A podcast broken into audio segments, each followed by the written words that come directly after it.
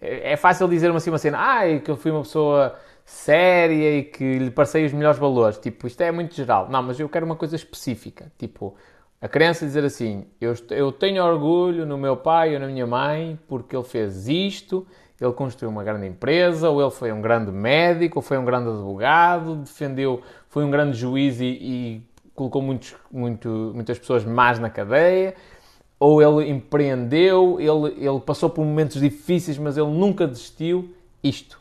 Quando vós conseguis responder a esta pergunta, a dizer assim: epá, eu quero que os meus filhos daqui a 40 anos digam isto com orgulho, tipo que lhes venham as lágrimas aos olhos de tanto gosto que eles têm em mim, uh, vós conseguis perceber se estáis no caminho certo ou não.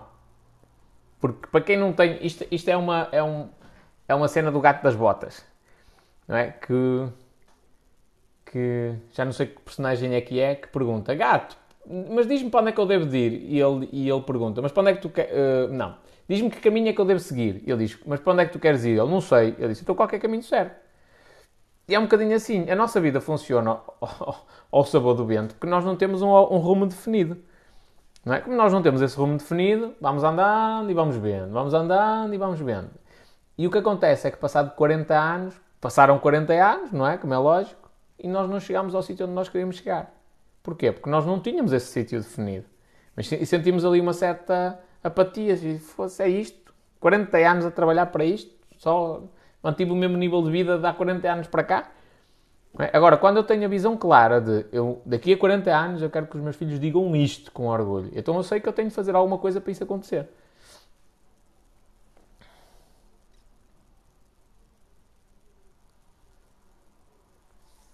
Ana Rita passou o dia a escrever, muito bem. Olha a Isa, também já cá está. Diz o Pedro. Espanhol, vai ajudar os mecânicos que eles têm pouca audiência. Companheiro, faz parte do processo. Faz parte do processo terem pouca audiência. Tipo, eles.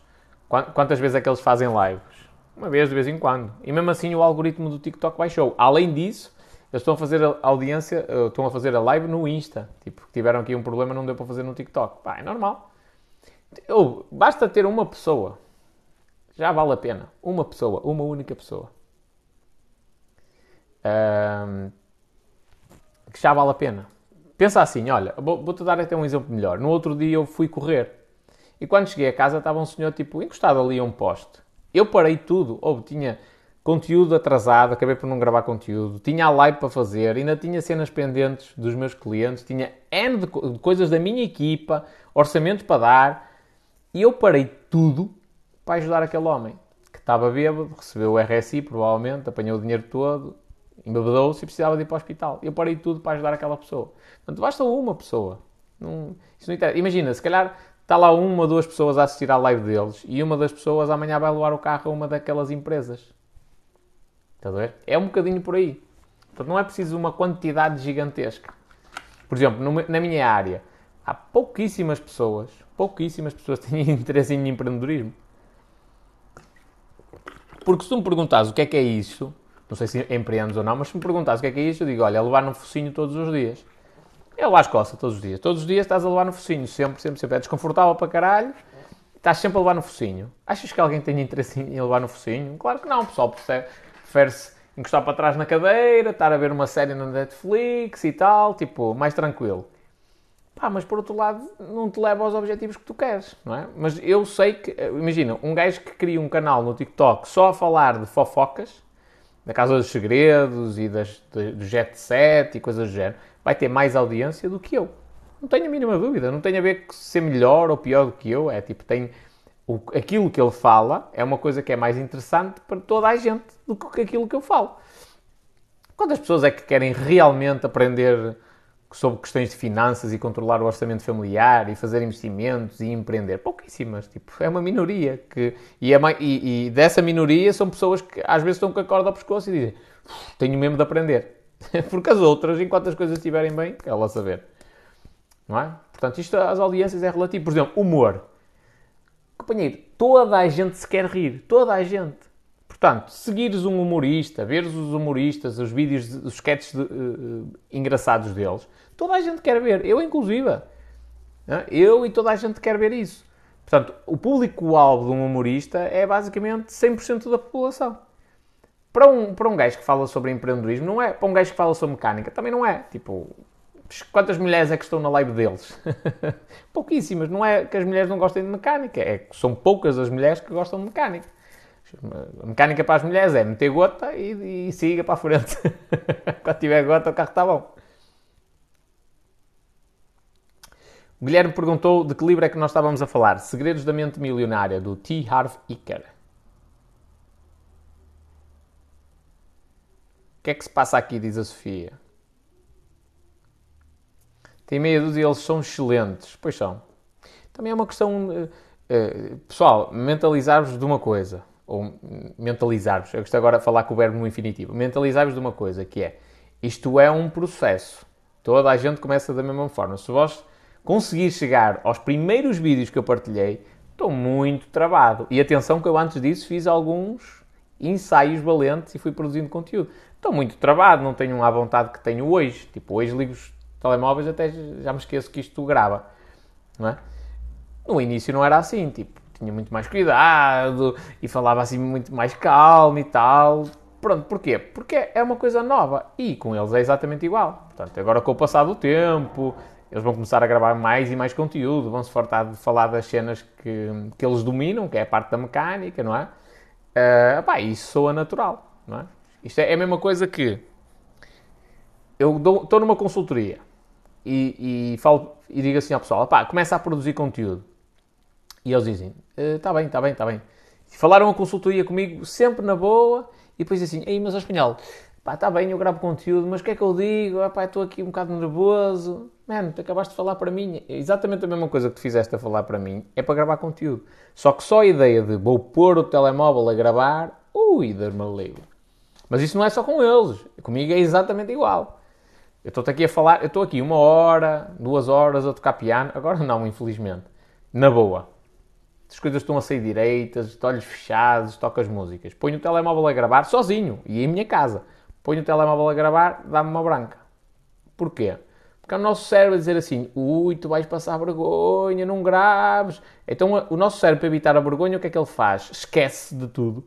Que assim, se a gente não tocar, não passa vergonha. Pensando ele, não é? Que às vezes está errado. Então isto é um processo. E é só esperar que as coisas vão evoluindo. No outro dia, o Fábio estava aqui a falar comigo e o Fábio, Deus me livre, no início era mesmo preso não dizia quase nada. E ele ainda, ainda tem alguma. ainda pensa bem no que é que vai dizer e tal. Eu disse: Olá, estás muito melhor. E o pessoal disse: Está muito melhor, podia falar mais. Calma, isto é um processo. isto é um processo. Ele daqui a uns meses, Deus-me livre, ninguém no cala. É tipo um rachinol, anda para aí a cantar de um lado para o outro. Mas é um processo, é como tudo. Não é? É, é, é aquela criança que chega à casa de alguém e tipo, vai assim desconfiada, não aceita nada de ninguém Passado um bocado, a gente ganha a confiança dela, que é puta, ela anda a saltar em cima do sofá e a fazer um um basqueiro gigantesco. E isto é igual.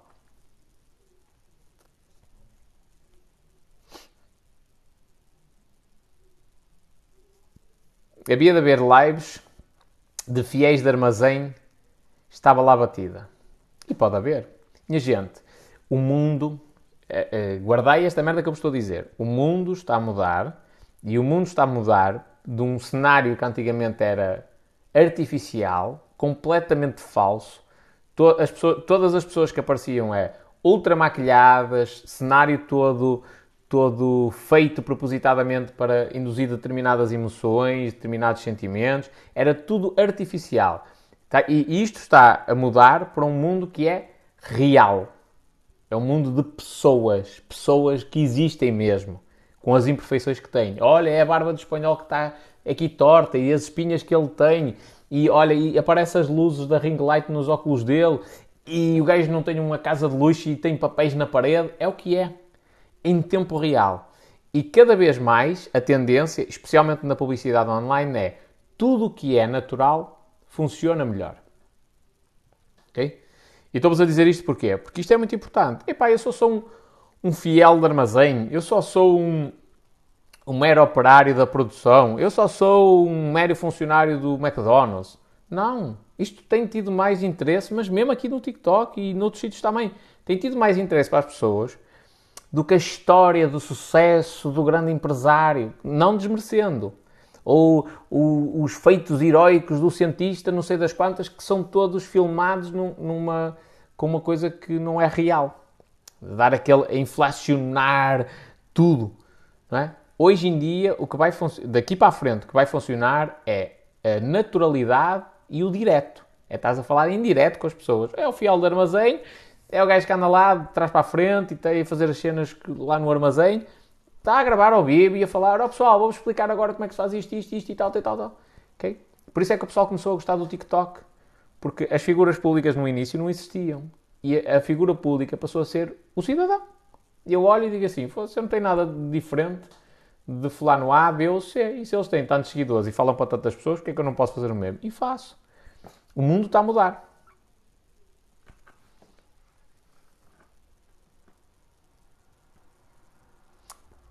Diz o Pedro, eu ainda estou na fase de ter começado a fazer desporto. É assim mesmo, companheiro. Hum, é assim mesmo. É começar agora e siga. Aqui a Cláudia, lindo nome, Barbosa. Deixei-te ali uma resposta emotiva, não deixei para pensar. Essa foi. Isto a propósito de quê? É uma, é uma, uma, uma afirmação que eu recebo muitas vezes, que é Ei, ao espanhol, opá, isto não é só trabalho. Um gajo também, não é? A gente também tem de descansar, não é só trabalho. Trabalho não é tudo. Então, ainda agora desapareceu uma criança, pequenina. Imaginemos que a polícia chegava lá e dizia assim, os, inspectores da PJ. Olha, é verdade, sim senhor, mas são 6 horas e o nosso horário de trabalho acabou agora. Amanhã a gente volta para procurar a criança. Isto não existe. Não existe, não, nem é bem, bem, bem aceite. É? Estamos a falar da vida de alguém. O, qual é que é ali a grande questão? Isto é válido para bombeiros, para médicos, enfermeiros, é, pessoal da polícia que está nestas situações, não é? Ah, olha, uma vítima de violação. Aí agora não, que acabou o nosso turno, com licença ou, ou prestes a ser vítima de violação, ou, ou, uma situação de violência doméstica, ou o desaparecimento de uma criança, não é? ninguém, ninguém, nem é entendível, nós enquanto sociedade, que isto aconteça, não é? é eu sou nadador Salvador, o meu horário eh, termina às 7 da tarde, são 7 horas e 5 minutos, eu estou a, a sair, porta fora, e vejo alguém a afogar-se. Ah, não, agora amanhã venho cá buscar o corpo. Não, nem pensar, não é? Ninguém aceita isto. Tipo, eu atiro-me à água logo. Correto? Então, o que, é, o que é que eu vos quero dizer com isto e porque é que eu gravei aquele vídeo? É a questão do propósito. Na maioria das situações, quando nós dizemos assim, epá, não é tudo trabalho, é porque o nosso trabalho não tem um propósito definido, pelo menos. Ou nós não vemos um propósito naquilo. Eu já trabalhei numa empresa de sofás e não é de sofás, é de estofos. E aí, opa, apesar de eu gostar daquilo que fazia, o ambiente até era porreiro, e foi até das melhores empresas onde eu trabalhei, assim, a nível de tranquilidade, dar-me bem com, com os patrões. Portanto, estou a falar de uma empresa que eu tenho bastante orgulho de ter pertencido. Uh, e, e, sei que tenho as portas abertas para algum dia se eu quiser voltar. Uh, mas eu não via um propósito naquilo, não é? Eu não sentia que estava a mudar o mundo por andar a carregar, a carregar com cadeirões às costas, ou a cortar espumas, ou a, catalogar todos os moldes que aquilo tinha. Tipo, eu gosto do, do, da profissão, gosto do local onde eu estou, mas eu não tenho um sentido de propósito. E nem sempre ele precisa de ser no trabalho. Por exemplo, eu trabalhava nessa empresa e fazia voluntariado na pediatria do IPO. Ok? Porquê? Porque eu tenho um trabalho que eu gosto, tenho um trabalho onde me sinto feliz e depois tenho outra atividade que me dá esse sentido de propósito. Mas o que eu vos quero dizer com, com, com esta história, tipo da criança desaparecida e a hora de sair, é nós podemos ter um trabalho que tenha um propósito, que é isso que eu tenho. Quando alguém me pergunta porque é que eu quero ganhar dinheiro, ou quando as pessoas falam que eu sou, sou vidrado em ganhar dinheiro, elas pensam que eu só quero ganhar dinheiro, olha, para comprar um Ferrari. Por exemplo. O 812 Superfast. Foi a Carla que me ofereceu. A Carla, a Mónica e umas outras tantas malucas assim. um, pensam que é só pela questão financeira. De eu ter o Ferrari, uma casa gigantesca. Isso vai acontecer. Que toda a gente gosta de ter o melhor para si. Isso vai acontecer mais tarde ou mais cedo. Mas quando eu comprar o meu Ferrari, Se calhar eu já gastei muitos milhões em causas sociais. E é por isso que eu tenho a sede para ganhar dinheiro. Porque eu percebi que eu tenho de ganhar dinheiro para ajudar pessoas.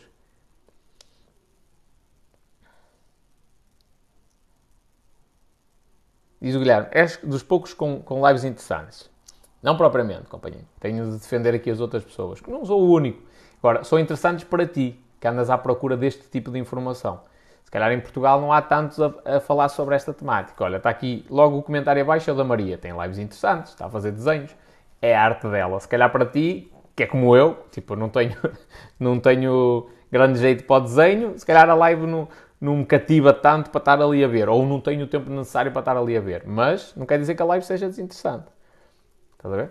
Portanto, isto é sempre uma questão de, de o que é que nós andamos à procura. É? Há uns anos atrás, o que eu queria saber era cenas sobre póquer. Quero saber de empreendedorismo e sobre dinheiro e investimentos. Quero saber disso. Quero saber é póquer.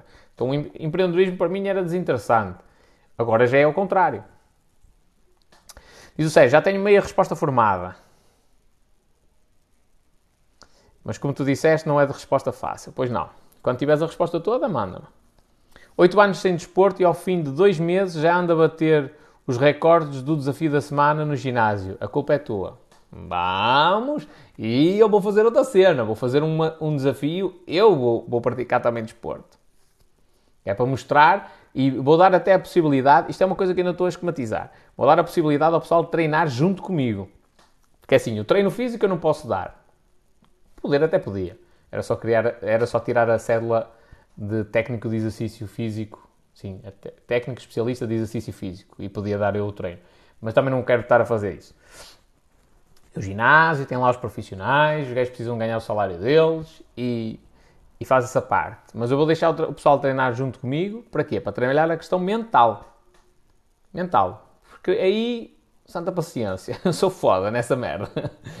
Um, e é, é, precisamente por causa disso. E isto é, estás a ver? Isto é, é só sinónimo de que nós às vezes estamos de pés e mãos atados na nossa vida e nós nem percebemos. Tipo, o Pedro teve 8 anos sem praticar desporto e agora, em dois meses, já estava a ter recordes do desafio da semana lá no ginásio. Epá, mas está longe de ser um atleta olímpico. É verdade. Mas repara no seguinte, está à frente dos outros todos que estão no ginásio não interessa se, se treinam há muito ou pouco tempo, mas estão lá, praticam desporto e ele está à frente deles, nem que seja numa semana, mas está à frente deles, já entrou para um quadro de pessoas que têm um nível de condição física bom e está à frente dos muitos milhões, muitos milhões de pessoas que nem sequer andam no ginásio. Ok? Então, o que, o que havia ali, única e exclusivamente, era uma prisão mental. Que às vezes essa prisão mental é só, a dizer, é só algo que nos diz assim, opá, não, porque tu estás cansado e é melhor ficares em casa a ver uma série na Netflix e tal. Então, quando a gente quebra essa prisão mental, tchu, o mundo está aos nossos pés.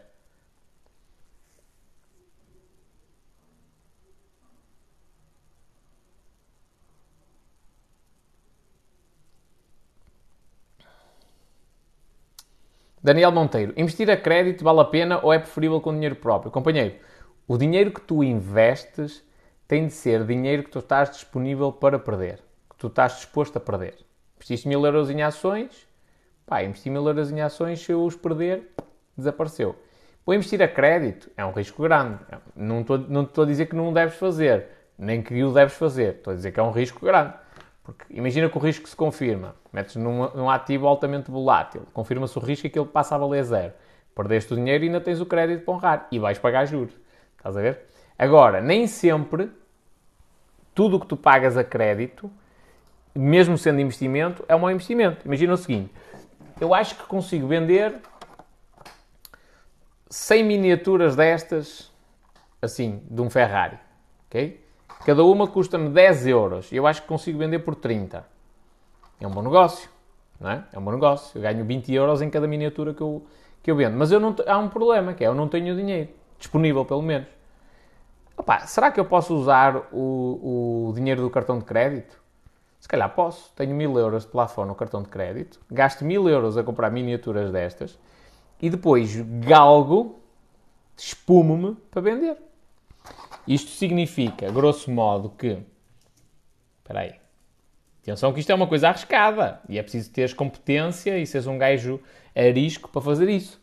Isto significa que eu só preciso vender 33 carros, 34, vá, para arredondarmos as contas, uh, para conseguir recuperar os mil euros. Portanto, eu gastei, eu comprei 100 carros, a 10 euros cada um, eu preciso vender 34 e esses 34 garantem que no dia em que cair, em 30 dias, no dia em que cair a fatura do cartão de crédito, eu tenho lá o dinheiro disponível e não vou pagar juros daquilo. O que é que significa? Que eu depois vou ficar com 63, não, 66, 65, 65 carros na minha posse que já estão pagos e que depois eu posso vender. Daí para a frente é tudo lucro. Portanto, nem sempre usar o dinheiro que não é nosso, dinheiro de crédito, é mau. Por vezes até é uma estratégia inteligentíssima.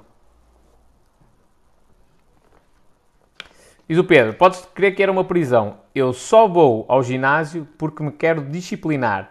Só de pensar em chegar ao ginásio e saltar para a passadeira, já perdi a vontade toda do treino. Eu sou o contrário. Por isso é que eu quero dar a oportunidade ao pessoal para treinar comigo. Eu já tive vergonha de ir tipo à natação. Tinha vergonha de vestir uns calções. Tinha vergonha de meter a minha barriga de fora. Minha barriga gorda de cerveja. Tinha vergonha. Mas a partir do momento em que eu me trabalhei, amigo, agora eu se entrar, eu, eu sou um cagatacos. Sou um gajo com muita massa muscular, é uma coisa até que eu tenho de trabalhar e que me está a fazer falta, que é para perder também a barriga. Mas a partir do momento em que eu entro para treinar, é para treinar. Tipo, não, comigo não há conversa paralela. É, é treino, treino, treino, treino, treino, é foco no treino. Estás a ver?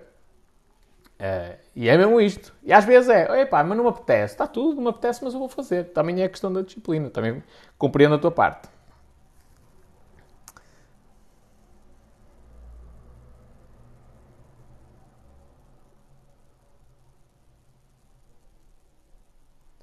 Sou muito agarrado ao dinheiro e não começo um projeto por míseros euros que não me fazem falta. Algum conselho? João, olha, antes disso, vais fazer o seguinte: vais ao, ao casino, fazes uma cena qualquer e perdes dinheiro. Vais apostar dinheiro assim à maluca para perderes mesmo. E uma quantidade de dinheiro que até te vai deixar a pensar. Que é para tu começares a, ganhar, a desapegar do dinheiro. Estás a ver? Tipo, habitua-te a perder dinheiro. É mesmo assim. Habitua-te a perder dinheiro. Uh, eu, eu aproveitava muito do pessoal, especialmente na Lerpa, jogo de cartas. Uh, aproveitava muito do, do, pessoal que tinha, era isso. Tipo, eles só queriam ganhar, nunca queriam perder, nunca queriam perder. E eu começava, perdia, perdia, perdia, e os gajos começavam a pensar que eu era um nabo autêntico e de um momento para o outro eu rapava-lhes a massa toda. Porquê? Porque eles, a confiança já era tanta, é, este, este gajo só perde, este gajo só perde, este gajo só perde. Estás a ver? Que, que depois já iam tipo, eu vou ganhar, eu vou ganhar, e não perdiam. E o que é que é mais importante? Até podiam perder pequenas quantias. A partir daí, a cabeça deles era minha. A partir daí eu fazia o que queria com eles. Começava uh, na parte mental, timba, timba, timba, sempre a massacrar, e que perdeste e fizeste isto e está mal e tu não tens vergonha. E o gajo tipo, não tinha estabilidade para jogar. E perdia dinheiro, muito dinheiro. Mano, se, é um, são míseros euros que não te fazem falta, espeta para aí o dinheiro à vontade. Mas mesmo, tipo, olha, olha, são 20 euros que eu ia gastar, 20 euros, olha, são 100 euros ou 200 ou 1000 que eu ia gastar aqui numa, numa viagem. Vou espetar esse dinheiro aqui. Eu nem quero saber disso.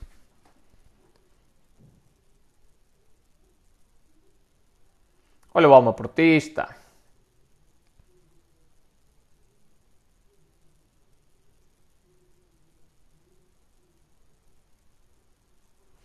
Diz o Pedro: Eu vou ao ginásio, mas nunca me apetece. Mas chego lá e faço o plano de treino até ao fim. Mas o meu plano de treino dá para fazer em casa. Mas se não estiver a pagar, não faço. Também é, é outra questão. Mas atenção, que com o passar do tempo, tu começas a ganhar vício. Porquê? Porque fazer, fazer exercício físico liberta dopamina, que é uma das. Uh, dopamina e serotonina. São, é, são dois hormônios que nos fazem sentir bem saudáveis e bem, felizes. É, é, é, a cena da felicidade e a dopamina vicia. Então, quanto mais treinas, mais tu queres treinar. E quanto mais treinas, mais resultados começam a aparecer. é menos 1 kg, é menos 2, é a massa muscular aumentar, o músculo a ficar definido, começas a ver o tríceps, não é? E isto começa a dar aquele vício, tipo, eu agora vou fazer mais e mais. E espera aí, eu já faço 40 flexões, aquele gajo, quando eu entrei aqui, já fazia 25 seguidas e tem mais caparro do que eu e eu já faço 40 ou 50 e ele não aguenta.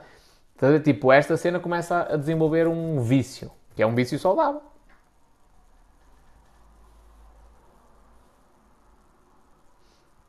Clubhouse, os Samsung precisam da chave ainda? Não sei. Olha o Pedro, como é que é, companheiro? Não sei o que é que se passou com o Samsung.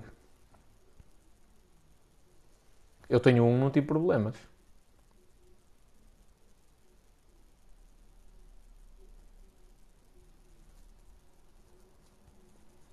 Estou a falar, mas estou como responsável de armazém, mas ando à procura de ideias no Brasil. Portugal não tem a mente aberta dos brasileiros, por exemplo, na organização.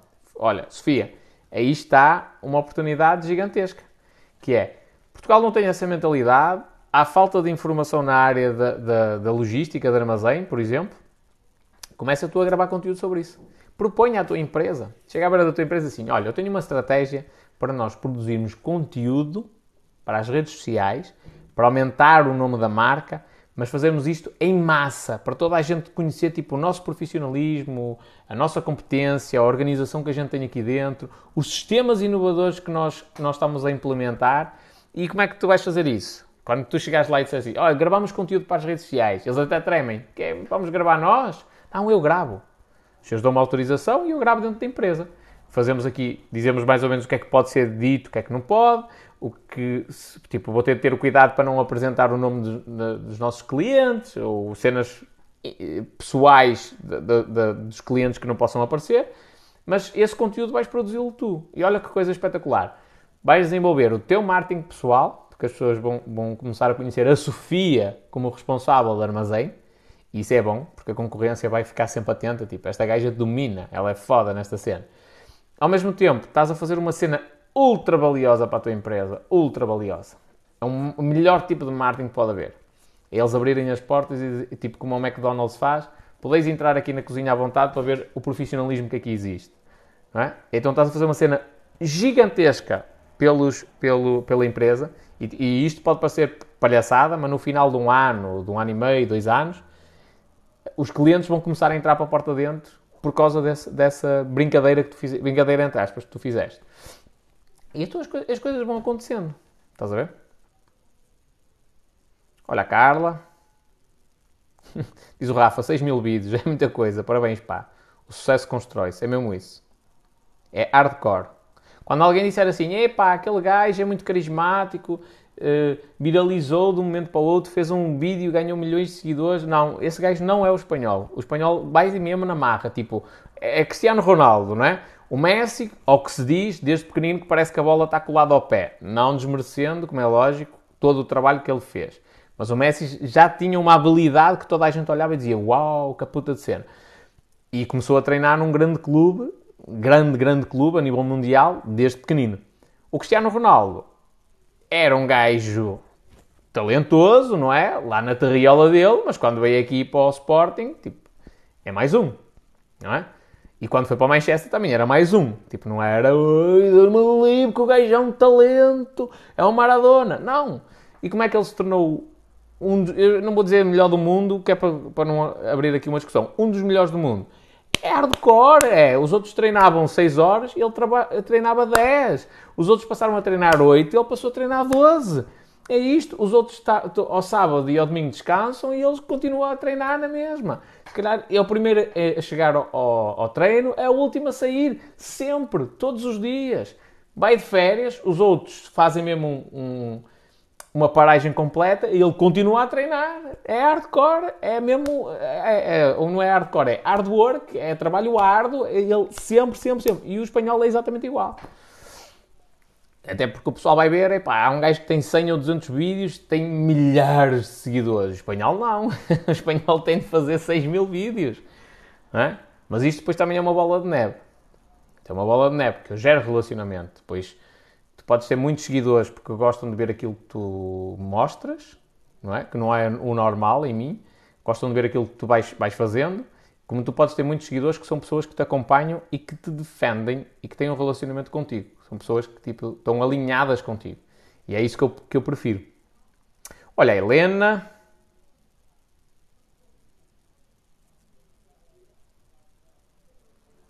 Ora bem, a Helena colocou aqui uma questão, mas eu nem, nem já nem sei o que era.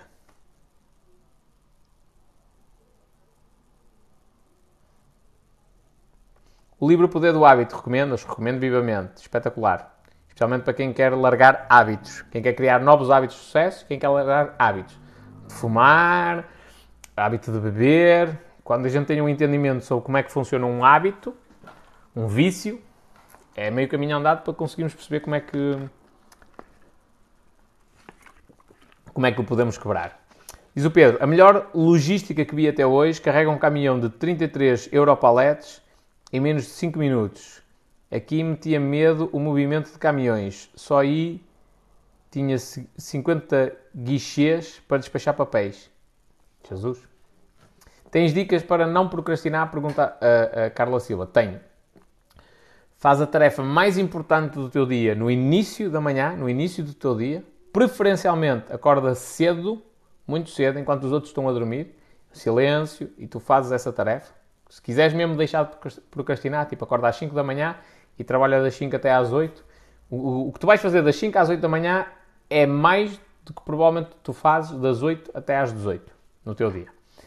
Vais-te surpreender com isto. Se trabalhares muito no computador, metes os fones e procuras uma cena no YouTube tipo Delta Waves, Alpha Waves, Beta Waves, Theta Waves, não interessa, que são ondas digamos assim, nas quais o teu, o teu cérebro funciona, tem de ser uma cena monótona, tem de ser um áudio monótono, que é para tu estar sempre só a ouvir aquilo assim, e aquilo tapa-te os ouvidos, digamos assim. Ou seja, tudo o que, que existe à tua volta que possa distrair-te, deixas de ouvir. Que livro recomendas sobre empreendedorismo? Não, não acho que existam livros de empreendedorismo, só. mas recomendo que leias o criar uh, modelos de negócio. Como criar modelos de negócio? Do... É da Strategizer. Procura. Está na live dos livros.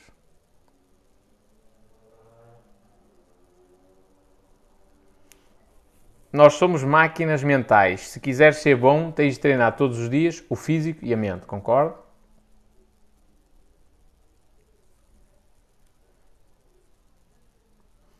Às vezes também não me apetece comer, mas como por necessidade fisiológica. O exercício é igual, exatamente. Olha a Sofia. Espera aí. Estás a ficar famoso, espanhol. Porquê? Olha Samuel. Porquê que eu estou ficar famoso, Sofia? O Bruno. O Ricardo Gomes fez aqui uma pergunta que me deixa um bocado sem resposta, que é Boa noite, qual a tua maior fonte de inspiração? Olha, eu, eu, eu gosto de ver muita gente que eu acho que é inspiradora. Gary Vee, o Tony Robbins, eu, eu olho para eles e pá, inspiro-me nessas pessoas. Mas a minha maior fonte de inspiração são as crianças. Porque tu olhas, nos olhos de uma criança, vês a, a pureza dos sentimentos e dos pensamentos delas e pensas assim: eu tenho um compromisso com estas crianças. Sendo eu mais velho, eu tenho um compromisso com estas crianças, que é deixar o mundo num sítio muito melhor para quando eles crescerem não terem de passar as mesmas dificuldades que eu passei, eventualmente. Estás a ver? Então é aí que eu acho que ganho a maior inspiração. Mesmo. Aliás, o que ditou a minha saída da função pública, vou-te explicar. Eu estava no ginásio, em Recarei, a treinar, e havia um gajo, meu amigo, que me estava a dizer de coração isto. Foi o primeiro que me disse isto dentro da função pública e, estava a dizer-lhe de coração para meu bem. Porque outros disseram-me isto, mas era porque tinham interesses. Queriam que eu não denunciasse. E está bem assim, está uma mama espetacular, não digas nada a ninguém. Mas aquele gajo disse-me assim, man, eu já passei pelo que tu estás a passar e tu aqui dentro, para conseguires trabalhar aqui, tens de desligar a ficha. Tens de esquecer esta cena, porque senão não vais conseguir trabalhar aqui. E eu saí do ginásio, foda-se, o gajo tem razão, mano, o gajo tem razão, eu tenho de ser mais calmo, tenho de ser mais tolerante, tomei banho, vesti a farda do nadador Salvador e vinha mesmo com aquele pensamento: eu vou ser mais tolerante com os meus colegas, não vou denunciar tantas coisas, opá, vou manter sereno, porque eu também tenho contas para pagar e não sei o quê. E entrei na nave. A nave é o sítio onde, onde estão as piscinas, não é? Entrei na nave, andavam as crianças de um lado para o outro, numa corrida, que é perigoso. Tipo, elas escorregam, partam uma perna. Uh, e as outras, tipo assim, encolhidas, encostadas lá aos pais, à saída do balneário não podiam vir porque não tinha ninguém, quase a chorarem, estás a ver? E eu entrei aí e eu disse, não, foda-se, estão-me a cagar para regras, para emprego, para o caralho mais velho. O meu compromisso é com estas crianças.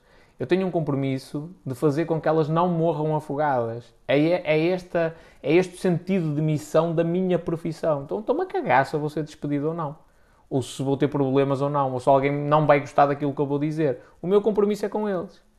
Pronto, mudou logo. Então a maior inspiração é essa. Diogo Teixeira, qual é o nome do livro dos hábitos? É o, o Poder do Hábito, ou A Força do Hábito, não sei, porque há a versão brasileira e a portuguesa. Acho que a portuguesa é O Poder do Hábito, do Charles Duhigg. O Poder do Hábito.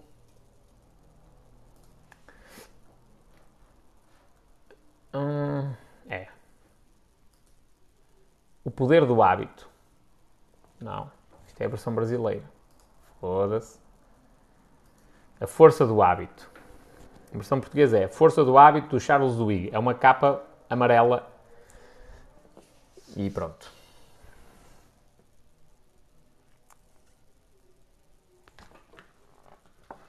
Estive em paredes e ouvi falarem de ti. É lá. Ouvi falaste de mim, ouvir falar. Oh, ai! Ouviste falar de mim em quê? A propósito, o tema da live é esse: é, és intragável. o que é que disseram e onde disseram?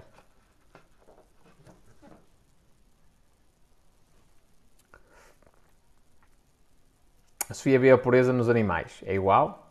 É a tua inspiração?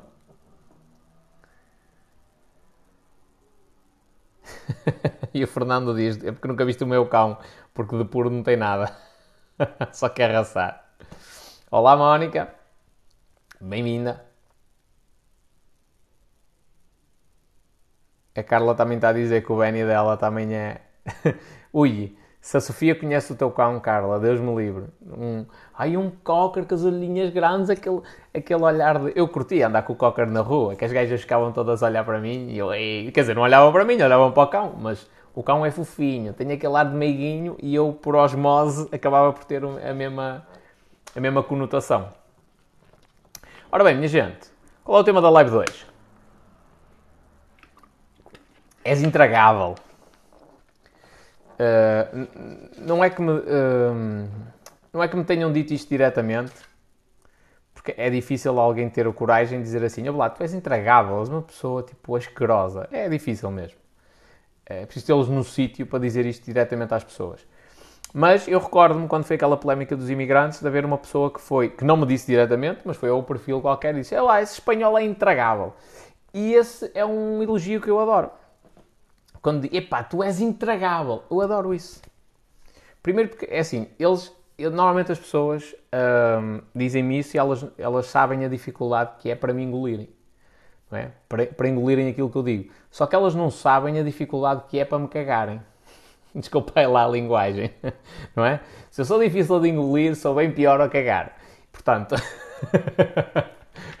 quando eles tiverem a surpresa, aí sim eles vão se arrepender para o resto da vida de se terem metido comigo e de me terem engolido. E lá, o que é que se passou aqui agora? O que é que está a passar? Espera aí que eu tenho de fazer, tenho de fazer login aqui no Restream. E esta cena do Ei, és intragável e não sei o que é. Isto é dito propositadamente, não é? Como é lógico, para magoar as pessoas. E um insulto só nos magoa se nós quisermos. Vós podeis chamar o que vós quiseres. Se aquilo afetar, uh, uh, se me afetar, ei, tu és pobre. Se, eu, se, eu, se, as pessoas dizerem que eu sou pobre, ou se eu tenho um problema qualquer na minha consciência em que eu tenho, não estou bem resolvido quanto à pobreza, aquilo vai-me afetar e e aquilo é um insulto. Se eu tiver bem resolvido e quer lá saber, pá, sou pobre, mas estou a caminho para me tornar milionário. A pessoa diz que eu sou pobre, eu, ei, tu és feio. Pá, está tudo. Se realmente eu me sentir feio, se eu me considerar uma pessoa feia, quando alguém me disser aquilo, aquilo vai-me magoar. Opa, se eu tiver uma autoestima potente e disser assim, pronto, não posso não ser o gajo mais bonito do mundo, mas também não sou assim tão feio quanto isso aquele insulto não, não, me, não me afeta. A pessoa bem diz aquilo para me magoar e eu ainda me rir a cara dela. Pois sou, ah, amigo, olha, é dos feios que elas gostam, paciência. Portanto, qualquer insulto que nos dirijam, ele só tem impacto se nós quisermos. Ok? Uh, e, e, e, isto é, é, verdade em todos os aspectos. Aliás, um, uma das biografias que eu quero ler é do Nelson Mandela, precisamente pela capacidade dele esquecer a maldade que lhe fazem. Tipo, de perdoar as pessoas que o encarceraram durante duas décadas. Uh, que eu acho que é aí um nível de clareza mental e de capacidade mental muito superior. Reparei que isto não tem nada. não tem nada de físico. O jogo da vida é todo um jogo mental. Todo. As, as nossas atitudes físicas só representam aquilo que existe na nossa cabeça. Eu, no outro dia, estava no centro de saúde e vi duas pessoas. Um senhor notoriamente com problemas psiquiátricos, é? estava sempre sempre a mexer-se e tinha expressões e tiques, ok? E reparei no mundo que está, tipo, não tem nada a ver com o mundo físico, não tem nada a ver com questões do corpo dele, tem a ver com a mente. O corpo dele só está a reagir ao, ao universo que existe dentro daquele cérebro. É? O mundo mental que existe ali. Mas ali é uma situação de doença. E depois estava um outro senhor que não aparentava ter esses problemas mentais, mas não sei se tem ou não, mas havia uma diferença, que era esse senhor estava a falar mentalmente com ele. Era o eu dele, interior, ele estava a falar e volta e meia expressava-se, tipo, notava-se, mexia a mão e falava mesmo, mexia os lábios. Então, o jogo todo que está a acontecer é dentro da cabeça dele, só, mais nada. E isto é válido para essas pessoas, como é válido para todos nós. Nós fisicamente não aparentamos que estamos a pensar em nada, mas lá dentro há sempre o homúnculo, não é? Como se chamava antigamente na, na psicologia clássica. Há um, há um, ser pequenino que está lá dentro a falar connosco, cuidado, olha que tu deves fazer isto, e está a imaginar uma discussão com a mulher ou com, as, ou com os filhos, eu não sei o quê. Quando eu chegar a casa eu vou fazer, eu vou acontecer, e é tudo que estão cá dentro. O que é que vai acontecer? Se eu estiver a pensar que vou armar discussão, quando eu chegar a casa, o que é que eu vou fazer? Vou armar discussão. Se eu estiver a pensar, epá, espera aí, mas eu não agi bem se calhar, eu tenho de ser mais tolerante. Ou a outra pessoa agiu mal, mas ela está doente, está, numa, está, está em, com depressão profunda e eu também não posso levar isto a peito. E agora vou, vou, vou chegar a casa mais tranquilo, mais calmo, vou falar com ela, vou levar um ramo de flores, uma caixinha de bombons e, e, vou pedir eu desculpa. Mesmo sendo eu culpado, mesmo sendo ela culpada pela situação, ela exaltou-se e disse coisas que não devia vou levar eu flores e bombons e vou pedir eu desculpa. Vou ser mais uh, tolerante com ela. O que é que vai acontecer? Se eu estiver a pensar nisto, quando eu chegar a casa eu vou fazer isto. Vou ser mais, mais compreensivo. Vou ter mais cuidado. Se eu estiver a pensar, e quando eu chegar a casa eu vou virar tudo ao contrário e vou-lhe atirar isto, isto, isto, isto à cara. Quando eu chegar a casa eu vou fazer isso. E o que é que eu vou gerar? Mais guerra. Então, tudo o que acontece é sempre um, uma guerra mental. É, acontece sempre primeiro no nosso cérebro. Por isso é que é importante nós ganharmos essa habilidade, nos controlarmos mentalmente. Acima de tudo. Quando alguém me diz és intragável, eu gosto desse, desse elogio. Gosto imenso. Porque aquela pessoa está-me a dizer assim: eu odeio-te. E isto é uma coisa espetacular, que é, eu já sei o que é que posso contar dessa pessoa é pior se ela disser Ei, és o maior espanhol, bater nas costas, tu não sabes o quanto eu te adoro, eu sigo o teu trabalho, tu és o maior, espetacular, grande empreendedor. E nas costas vai-me dizer o contrário. Nas costas vai andar a falar mal de mim, nas costas vai-me tentar uh, prejudicar, nas costas vai tentar uh, eh, um, fazer com que o meu negócio acabe, vai-me tentar roubar clientes. Eu tenho medo é dessa pessoa que me elogia muito então aquela que diz que eu sou intragável é ótimo. Primeira coisa, olha, nós no outro dia fomos jantar ao Yetman. Toda a gente adorou um prato que tinha lá um creme de tremoço, uma cena assim. Eu não gostei. Eu não gostei. Quer dizer que aquele prato é intragável? Pá, para mim é, para eles não. Eles adoraram. O Paulo disse que a sensação de sabores era espetacular, que estava muito bom. Pá, eu não gostei. eu. Então, para mim aquele prato é intragável, mas não significa que aquilo seja uma verdade absoluta. É para mim. para as outras pessoas, aquele prato era top. Se calhar para mim foi outro prato que era, que era, era ótimo e para eles foi, era intragável. Portanto, isto é tudo uma coisa relativa. Quando a pessoa diz, olá, tu és intragável, o que ela me está a dizer é, pá, eu não gosto da tua maneira de ser, não gosto de lidar contigo, não gosto de te ouvir falar, não gosto de te ver à minha frente. Impecável. A pessoa disse-me tudo, que é, eu só tenho de manter uma determinada distância, um determinado respeito, amigos à mesma, continuas na tua vida, eu continuo na minha, e seguimos em frente. Isto é o melhor que pode acontecer. É quando alguém me diz isto. Oh, está tranquilo. Eu não estou aqui para agradar a toda a gente. E já agora, fica uma recomendação, que é, quem tenta agradar a toda a gente acaba por não agradar a ninguém. Não é? É impossível tu conseguires agradar politicamente um gajo de esquerda e um gajo de direita. É antagónico, tipo, eles têm ideologias completamente opostas. Como é que tu vais agradar um e agradar o outro? É impossível tu agradares uh, a pessoas comunistas e a pessoas capitalistas ao mesmo tempo, tendo em conta a filosofia económica de cada um. Impossível, tipo, eles estão em direções opostas. Como é que tu vais agradar um e ao outro? Aí, a única, para tu fazeres isso, tens de ser hipócrita. Tens de ser uma pessoa que não existe, que é alguém que concorda com uma coisa e que concorda com o oposto dessa coisa. Não é? Vais falar com um amigo e ele diz assim: Eu adoro chocolate. E eu, Ei, eu concordo contigo, chocolate é muito bom. E depois vais falar com outro amigo e ele diz assim: Mas eu odeio chocolate. As pessoas que comem chocolate são estúpidas. E eu, pois é, também estou contigo. Eu odeio chocolate, também, também considero que as pessoas que gostam de chocolate são estúpidas. Não faz sentido. Isto é a maior incoerência que pode existir. É eu concordar com uma coisa e concordar precisamente com o inverso dessa coisa. E nem de propósito ontem falámos disso. E o Paulo Leão até disse um exemplo de pessoas que fizeram precisamente isso à frente dele. Uh, então, quando, quando alguém nos tece um comentário desagradável, só tenho de pensar sobre esse comentário e dizer assim: epá, que bom. Que bom que esta pessoa acha isto. E a espanhola não gosta da maneira que tu fala. Olha, ótimo. Maravilha. Já sabes uma coisa. Já tens uma certeza que é, não és meu seguidor. Tens de acompanhar outras pessoas. Pá, bloqueia até o perfil, que é para não te chatear a mesma cabeça. Ai, mas ao espanhol, tu não ficas preocupado? É uma pessoa que não gosta de ti. Não. Porquê é que eu vou estar te preocupado? Se calhar eu também não gosto dela. Se calhar também não gosto da maneira dele falar. Quantas pessoas é que não têm voz de desenho animado? Ou aquelas pessoas têm uma voz que é incomodativa, tipo, é estridente, falam assim, muito fininho. E eu às vezes estou a falar com as pessoas, respeito, mas não gosto da voz da pessoa. Eu não sou obrigado a gostar de tudo. Tenho de respeitar a pessoa e se calhar não lhe digo isto por uma questão de sensibilidade, não vou estar a dizer, e a tua voz é mesmo feia, não é?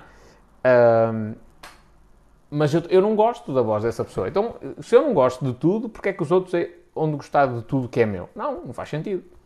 Não é? Sou o gajo perfeito. Mas eu gosto quando alguém me diz assim, muito honestamente, lá, és intragável, ótimo. Até porque coloca. Por exemplo, eu raramente digo isto.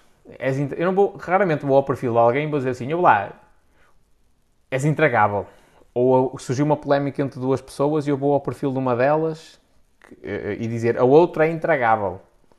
Eu não vou fazer isto porquê? Pá, primeiro porque eu não tenho tempo para isto. Tenho de dedicar o meu tempo a coisas que sejam bem mais produtivas e mais e, que eu considero que são coisas mais inteligentes, não é? Não concordo com a pessoa, não gosto, acho que ela é intragável. Olha, tudo bem, ela tem direito a estar no mundo, tem direito ao lugarzinho dela, ao cantozinho dela, ela continua a vida dela e eu vou continuar a minha, ok?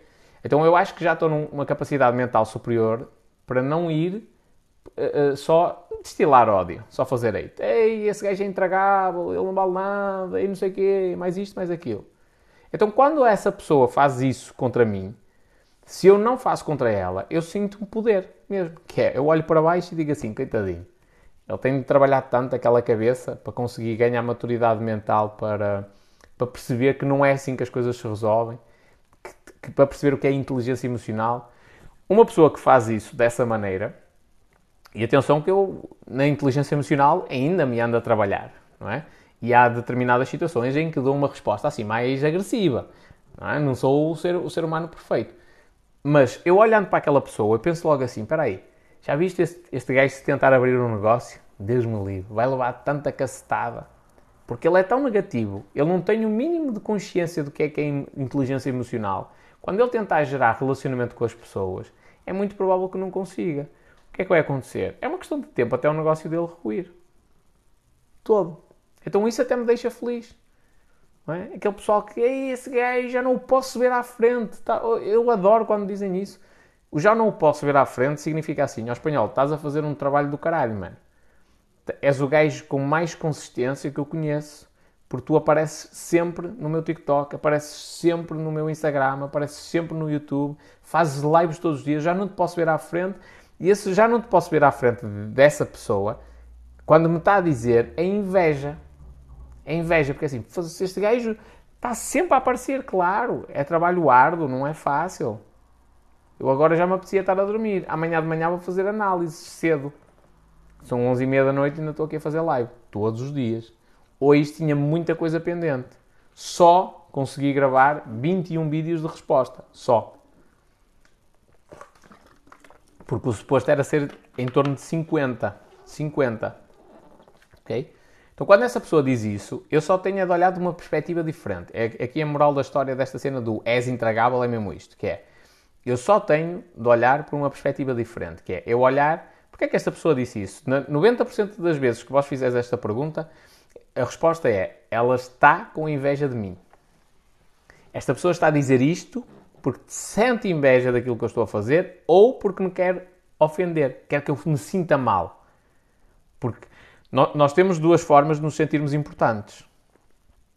A primeira é nós desenvolvermos mentalmente para conseguirmos ajudarmos outras pessoas, essas pessoas crescerem, tornarem-se pessoas extremamente importantes, extremamente valiosas e eu ficar feliz pelo sucesso das outras pessoas. E, consequentemente, eu também me sinto bem sucedido porque eu conseguia fazer com, com que outras pessoas atingissem o sucesso. E, normalmente, quando eu foco desta forma, o que acontece é que essas pessoas crescem imenso, mas eu também cresço muito mais. Porque eu estou a ajudar outras pessoas. E quando, quanto mais eu ajudo, mais eu cresço. Em contrapartida, há outra forma de eu me sentir importante, que é eu deitar abaixo toda a gente. Eu criticar toda a gente, como quem diz, eu sou melhor do que toda a gente e é tudo merda à minha volta. Okay? Só que isto aqui até pode fazer com que eu me sinta importante, só que é temporário e é falso. É temporário porque realmente naquele momento aquelas pessoas podem saber menos do que eu. Só que eu já estou com aquele nariz empinado e vou ficar ali para o resto da vida e aquelas pessoas com a raiva vão desenvolver mais competências do que eu. Muito mais competências do que eu.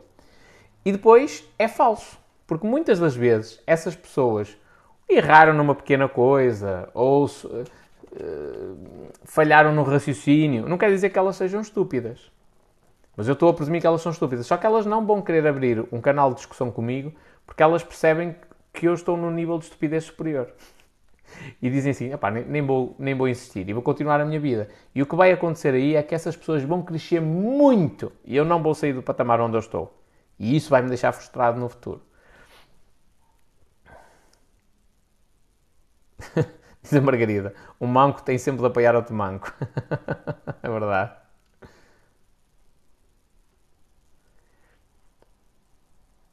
Diz o Fernando: Deus que é Deus não agradou a todos.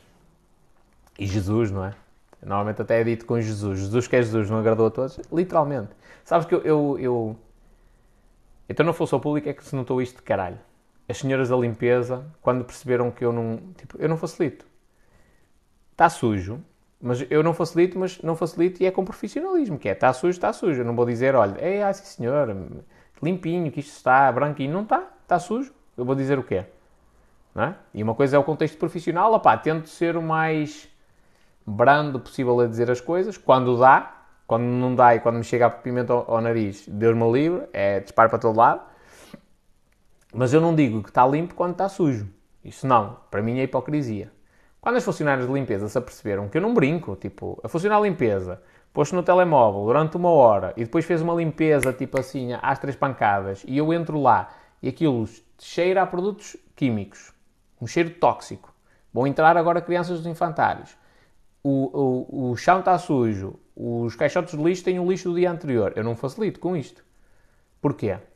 Porque os pais daquelas crianças estão no trabalho e têm a confiança ou acreditam que existe um nadador salvador dentro daquelas piscinas que está a salvaguardar a saúde e a vida das crianças, dos filhos deles. E eu honro esse compromisso. E esse compromisso não é com o Estado português, não é com a Câmara Municipal, não é com o vereador não sei das quantas, não é com o Presidente da Câmara, não é com o chefe de divisão de desporto, não é com o uh, responsável dos recursos humanos. Não, esse compromisso é diretamente com a população. Então eu honro esse compromisso. E no início, quando eu mostrava isto, esta faceta quase que intransigente em relação à falta de profissionalismo, uh, não gostavam muito. Ficaram todas de pé atrás. Com o passar do tempo, quando elas começaram a perceber, espera aí, mas se eu deixar algum dia o meu filho nas mãos deste gajo, eu, eu, eu sinto-me segura. Eu sinto, tipo, eu sinto confiança em deixar o. Já nos outros, não. Não deixo. No máximo sou capaz de vir aqui, ver se eles estão bem e não sei o quê, não sei o que mais. Mas não deixo assim à vontade nas mãos de, de, de outras pessoas. Quando elas ganharam esta percepção, começaram a dizer precisamente o que o Fernando disse, que é Pai, Jesus que é Jesus não agradou a toda a gente. Porque elas começaram a perceber que, ok, os outros agradam a toda a gente, mas eles agradam a toda a gente porque é na base da hipocrisia, da falsidade, que é eu venho falar contigo, tu gostas de chocolate, eu digo que adoro chocolate. Vou falar com outra pessoa, tu dizes que não gostas de chocolate, eu digo que não gosto de chocolate. Isto acontece muito na função pública. Uh, que é só para agradar a toda a gente. Assim, tu és amigo de toda a gente e és um gajo porreiro para toda a gente. Só que na realidade isto é um péssimo trabalho profissional, porque esses gajos depois desapareciam. E quando elas olham assim, este gajo não agrada a toda a gente, é verdade. Mas ele está a fazer o que é suposto. Então faz sentido. Silenciaste-me na última live. Companheiro, eu não silencio.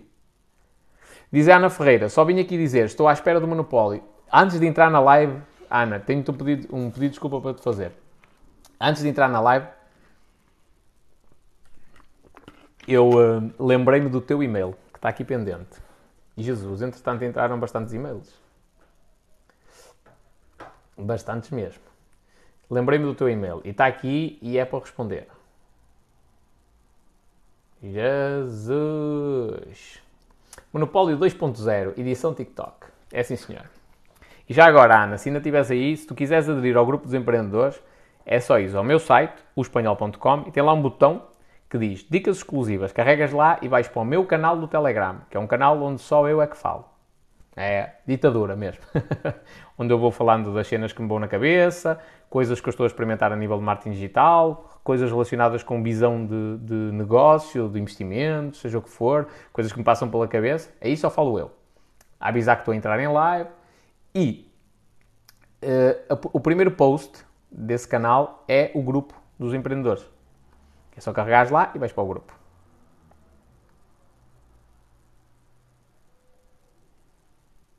És esquisito, pois sou. Oferecido até vinagre é bom, esquece. Eu sou o gajo mais esquisito no que diz respeito à alimentação. Mais esquisito. Mas, mas quando eu estou a dizer mais esquisito, é mais esquisito. Tipo, eu não como carne com gordo. Um bocad... Ah, é só um bocadinho costeletas, é só um bocadinho de lado. Esquece isso barrigas. Tipo, não, não, nem pensar. Barrigas não é para mim. És intragável, sou sim senhor. adoro esse elogio.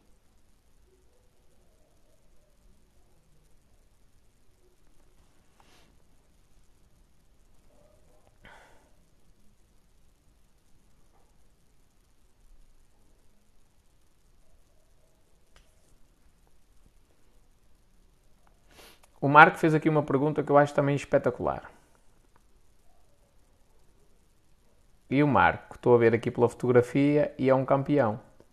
Se não estou em erro, de basquete em cadeira de rodas, não é? Se não estou em erro. Top. Compromisso e sentido de missão no trabalho. Como podemos identificar a nossa inspiração? Olha, eu, eu, a minha inspiração normalmente é a raiva. Estás a ver? Nós temos várias, várias emoções. E há emoções para tudo e mais alguma coisa, e elas, todas elas, fazem o seu sentido. Ui, ó, espanhol, então, e, e, até, até coisas mais graves, tipo depressão. O espanhol, estás a dizer que faz sentido a depressão? Faz. É um mecanismo de defesa do teu cérebro. O teu cérebro está a dizer assim: moço, estás a fazer alguma merda que não está bem feita. Tu não és feliz a fazer isto. Tens de mudar rápido. Porque senão eu vou-te tirar a energia toda para tu não fazeres nada. Porque o que tu estás a fazer está-te a deixar infeliz todos os dias. Vai contra a tua maneira de ser, vai contra o que está dentro do teu cérebro, da tua cabeça. Até a depressão faz sentido neste sentido. Uh, até a depressão faz sentido. Estás a ver? E se tu fores analisar, assim, realmente, eu estou num trabalho que eu odeio, estou num casamento que eu odeio, fachada. Uh, uh, imagina, eu sou homossexual e estou com uma, com uma mulher só para, para dar nas vistas, só para dizer que cumpre as normas da sociedade. E então isso eventualmente leva-te a uma depressão, que é o teu corpo a dizer assim, mais concretamente o teu cérebro a dizer assim, estás a fazer uma coisa que vai contra os teus princípios. E quando tu mudas e mudas para aquilo que tu gostas, então realmente tu, tu sais da depressão e tu és feliz. Então, a Ana está aqui a dizer uma cena é, que eu concordo por cento, que é tens de bater no fundo para ganhar força, e às vezes é mesmo preciso. Então, muitas, muita da minha inspiração é raiva, só raiva. É raiva de eu ter estado num sítio onde vi corrupção, eh, eh, que vi coisas que vão contra os meus valores, que é roubar o cidadão de bem, roubar o dinheiro das pessoas, pessoas que trabalham, ganham salário mínimo, têm dificuldade todos os dias. Eu, eu, falei uma vez com um amigo meu, e esse é um gajo porreiro, trabalha na função pública, é um gajo trabalhador, é porreiro, e, e eu falei, foi acerca de uma oferta de emprego que eu vi, partilhei para alguém daqui na minha zona, se quisesse ir para o Porto. E ele viu a oferta de emprego e disse: Epá, mas isso paga o salário mínimo, que na altura eram, sei lá, 600 euros, uma coisa assim do género. 600 euros, quem é que vai daqui para o Porto para, para ganhar 600 euros? Eu disse: Companheiro, mete-te um dia no comboio às 7 ou às 8 da manhã, daqui da nossa zona, mete-te no comboio e vai até ao Porto. Tu vais ver os milhares de pessoas que vão todos os dias para o Porto trabalhar 8, 10 horas, 12, as mulheres de limpeza às vezes, uh, para ganhar o salário mínimo todos os dias, daqui para o Porto. Fazem uma hora e tal de viagem para lá, mais uma hora e tal para cá, e às vezes fazem, apanham um autocarro para apanhar o comboio, depois do comboio apanham o metro, e do metro ainda apanham outro autocarro para chegar à cena de destino. Para ganhar no final do mês, atualizando agora, 650 euros. São 8 horas de trabalho, mais 2 horas de transporte, uma para lá, outra para cá. Portanto, 10 horas, mais uma hora de pausa de refeição, 11 horas estão fora de casa. A correr bem. Eu cheguei a andar em formação numa empresa na Boa Vista, eh, não apanhava autocarro, mas ia de carro até à estação de Balongo, da estação de Balongo apanhava o comboio, do comboio passava para, para metro em, em Campanhá, do metro ia até à, à, Casa da Música, da Casa da Música vinha para aí 500 metros a pé, apanhava uma, uma linha qualquer da STCP, com autocarro, para ir até ao fundo da Boa Vista, uma cena assim, ok? Perdia uma hora e meia, mais ou menos, em transportes.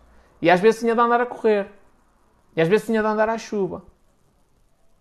E, mas eu até desisti desse, dessa cena cedo, que eu percebi que eu não queria aquilo, que não ia dar para eu estudar piano e desisti. E fui atrás de outra coisa. Regacei as mangas e siga. Mas quantas pessoas é que não têm mesmo de ser? Tem contas para pagar e têm mesmo de ser. Agora imagina esta vida, tipo, há anos e anos a fio, é lógico que te pode levar a uma depressão. Então isto, isto dá-nos essa, essa força que a Ana falou. E eu tenho muita raiva disso. Porque eu, raiva mesmo, é raiva. Eu odeio esta cena acontecer. Eu odeio ver chegar a um serviço público e não tem a ver comigo, não é revolta minha diretamente. Eu odeio chegar a um serviço público, ver uma pessoa ultra incompetente ali a trabalhar e pensar assim, sair cá fora e vejo alguns colegas eh, do passado, de profissão, de, de, escola, do ginásio, vejo pessoas às vezes carentes, de famílias pobres, que estão a precisar à procura de emprego e andam à procura de emprego. E aquelas pessoas podiam ter a oportunidade de lá estar. E eu sei, porque algumas delas até trabalhei com elas, que são pessoas competentes e responsáveis. E isto revolta-me. E essa raiva, em vez de eu andar aí a tentar partir tudo, eu, eu uso essa raiva para me inspirar. E para, para tentar partir tudo, mas no bom sentido, que é... Uh, pá, vamos mudar as cenas só ver aqui os comentários.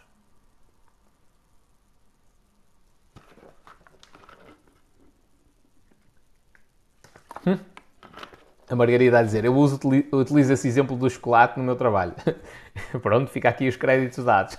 Não quero fazer plágio. Diz o Pedro, quando morei em Lisboa conheci muita gente que fazia todos os dias, duas horas, mais duas horas, de transporte para trabalhar. Duas horas para ir para o trabalho, duas horas para regressar. E conheci um gajo que fazia Évora-Lisboa, Évora, todos os dias. Jesus. Portanto, às vezes a necessidade obriga muita coisa. É isto que me revolta. É isto que me revolta. Tipo, o município de Paredes tem muita coisa para corrigir, o município de Paredes tem muitos serviços que não estão a funcionar, mas deitam-se os passeios bons que existiam em Rebordosa, pá, perfeitamente aceitáveis, com marcas do tempo, mas pequenas reparações resolviam-se. Deitam-se os passeios bons para construir passeios novos só por uma questão de estética. E para a Câmara Municipal quase toda, não é? Os vereadores e o, e o, e o Presidente da Câmara vêm para aqui para Rebordosa tirar fotografias. Só que não vieram resolver nada, nem vieram assentar paralelos. É? Vieram só tirar fotografias. Isto revolta porque isto é gozar com o dinheiro da população. Isto é gozar com o nosso dinheiro. Isto sai-nos é dos bolsos e os gays andam a brincar. E essa raiva eu uso-a para, para me inspirar. Bota para a frente. Carne com cabelo, gostas? Oh, oh Fernando, isso tem muito que se lhe diga. carne com cabelo, homossexualidade, não. Mas carne com cabelo depende, não é? Depende do nível de cabelo. Como é que é, grande João Oliveira? Tudo bem?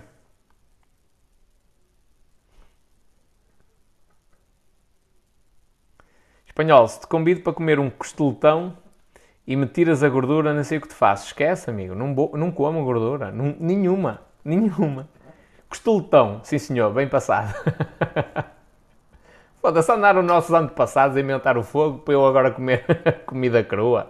Não faz. Ai, sushi. Quer dizer, ui, o fogo foi uma das melhores invenções da, da humanidade para agora um gajo comer cenas cruas, foda-se, sem chover no molhado. ah pá, mas eu respeito quem gosta e cenas do género, mas eu sou mesmo um esquisito de primeira, sou mesmo esquisito.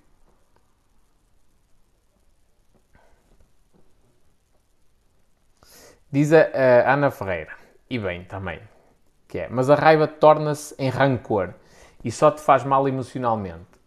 É assim, é, há coisas que a gente vai ter de, de, de, arcar com elas para o resto da vida. O ideal é tu teres uma inspiração. É disciplina. São duas coisas muito importantes. Inspiração e disciplina. Inspiração é fugaz.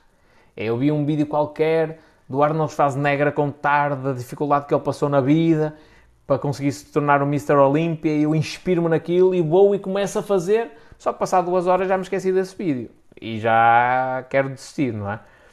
E depois a disciplina, que é a disciplina para fazer consistentemente aquilo todos os dias, todos os dias. Que ainda hoje estive a falar de tarde outra vez, agora com o Vasco, da minha equipa, que é, ele foda-se, como é que tu fazes live todos os dias? Há quanto tempo é que estás a fazer? Eu, pá, oito meses mais ou menos. Não, se calhar já é mais, já é para aí há 10. Uh, todos os dias. Falei quatro vezes, uma cena assim. Todos os dias, tal, tal, tal, tal, tal, tal. Isto é que é disciplina. Às vezes não apetece. Hoje, por acaso, estava tranquilo queria gravar outras coisas e queria fazer outras coisas, mas estava tranquilo, estava sossegado a nível mental para fazer a live. Mas há dias em que me apetece ir direto para a cama e eu venho fazer uma live de duas horas. Ok? Uh, pronto, então o ideal é tu te inspirares e teres motivação em fazer as coisas, mas às vezes o rancor é bom. Não é rancor, a raiva. A raiva é boa. Porque a raiva dá-te aquele foco, aquela visão de túnel para tu, não, eu não desisto. Eu não desisto. Olha, queres, queres uma situação que eu acho que a raiva vai funcionar muito a meu favor? Que é corrupção na função pública. Tu podes dizer o que tu quiseres e, e eu tenho 34 anos e já ouço isto há bastante tempo. Eu não tiro da minha cabeça que esta raiva que eu tenho cá dentro eu vou mudar a função pública, mas não tiro isto da minha cabeça. Eu não descanso, mas é, é mesmo isto. É, se calhar vai ser uma missão de vida, eu vou sofrer a minha vida toda para conseguir fazer isto. Mas eu não descanso enquanto não tirar os corruptos todos lá dentro. Eu não descanso enquanto eu não despedir. Aponta isto. Eu não descanso enquanto eu não despedir as pessoas que estão na função pública injustamente, que nunca mereceram entrar. Que entraram porque são filhos do presidente da junta, não sei das quantas, e o pai, para se candidatar, disse que só se candidatava se o filho entrasse, eles meteram num concurso especial o filho, mais isto, mais aquilo. Eu sei como é que a coisa funciona lá dentro. E por isso é que eu tenho raiva. Eu ouvi isto da boca das pessoas. Eu não, eu não posso dizer nomes, como é lógico, senão vou ser processado por difamação, pois não se faz prova das coisas e merdas assim. Mas eu ouvi da boca das pessoas, tipo, olha, o meu pai era presidente da junta, ou que chatearam ao meu pai para ele se candidatar como presidente da junta, e o meu pai disse assim, opá, eu só me candidato se metes a minha filha mais velha na Câmara. E eles, ah é? Então está bem, tal, tal, tal. Atenção que eu não estou a dizer câmaras, ok? Câmaras em concreto. Ouvi isto da boca de pessoas sobre algumas juntas e algumas autarquias que existem no nosso país. Uh, até para efeitos judiciais, tá? Tudo bem? E eu não sei se é verdade ou não, mas ouvi dizer, e foram as pessoas que me disseram. E as pessoas disseram-me isto e tudo correspondia. É porque eu depois não me acreditei só naquilo que me disseram. Andei a confirmar as versões da história. Tudo, por várias vias. E, e, tipo, bateu tudo certinho. E gajo a dizer, eu fiz isto desta maneira, assim, desta forma. Mas como é que eu não posso ter raiva? Eu saio fora da minha casa, eu vou dar uma volta aqui o Robordosa, pelos Quelhos, eu vejo casas, eu passo numa casa, uh, isto a propósito do município de Paredes, agora. Uh, o anterior não era, sobre o município de Paredes. Gastam dinheiro numa, numa revista só para dizer, olha, fizemos obras, olha aqui as fotografias das obras. Eu passo aqui por uma casa que uma das paredes laterais é uma chapa de zinco. Chapa de zinco. Tipo, a porta é aquela madeira velha que aquilo já deve estar quase a cair. Aquelas janelas minúsculas. Tipo, o município anda a gastar dinheiro numa merda que é completamente fútil em vez de ajudar os pobres da minha região, da minha de... aqui à volta há muitos pobres. É? Tipo, esta raiva é o que me vai fazer mudar as coisas. Se eu não tiver esta raiva, acredita, a meio do processo tu desistes. Porque é tão difícil para nós que a meio do processo, tipo, não... tens de enfrentar toda a gente. Uma coisa é tu teres inspiração para fazer, tipo, e tenho inspiração, vou lançar o meu negócio, eu tenho disciplina, eu tenho motivação, eu vou lançar o meu negócio. Porque isto é para mim, sou eu, só eu, para mim. Outra coisa é tu enfrentares toda a gente. E aí tem de ser a raiva. Eu, eu pelo menos, não, não, não estou a ver ninguém a inspirar-se. Eu vou arrebentar com toda a gente. Tipo, não, isto é raiva. isto porquê? Novamente, é a questão. Cada um tem a, sua missão de vida, cada um tem aquilo que o motiva, aquilo que o inspira, aquilo que lhe causa raiva e tem um, um, um, plano de vida diferente, não é? Há aquela pessoa que é que só quer ter uma empresa, tipo o Gary Vee, quer ser o maior empresário de todos os tempos, o maior empreendedor. Tudo bem, mas ele não quer mudar o sistema político dos Estados Unidos. Não quer, não tem interesse nenhum disso.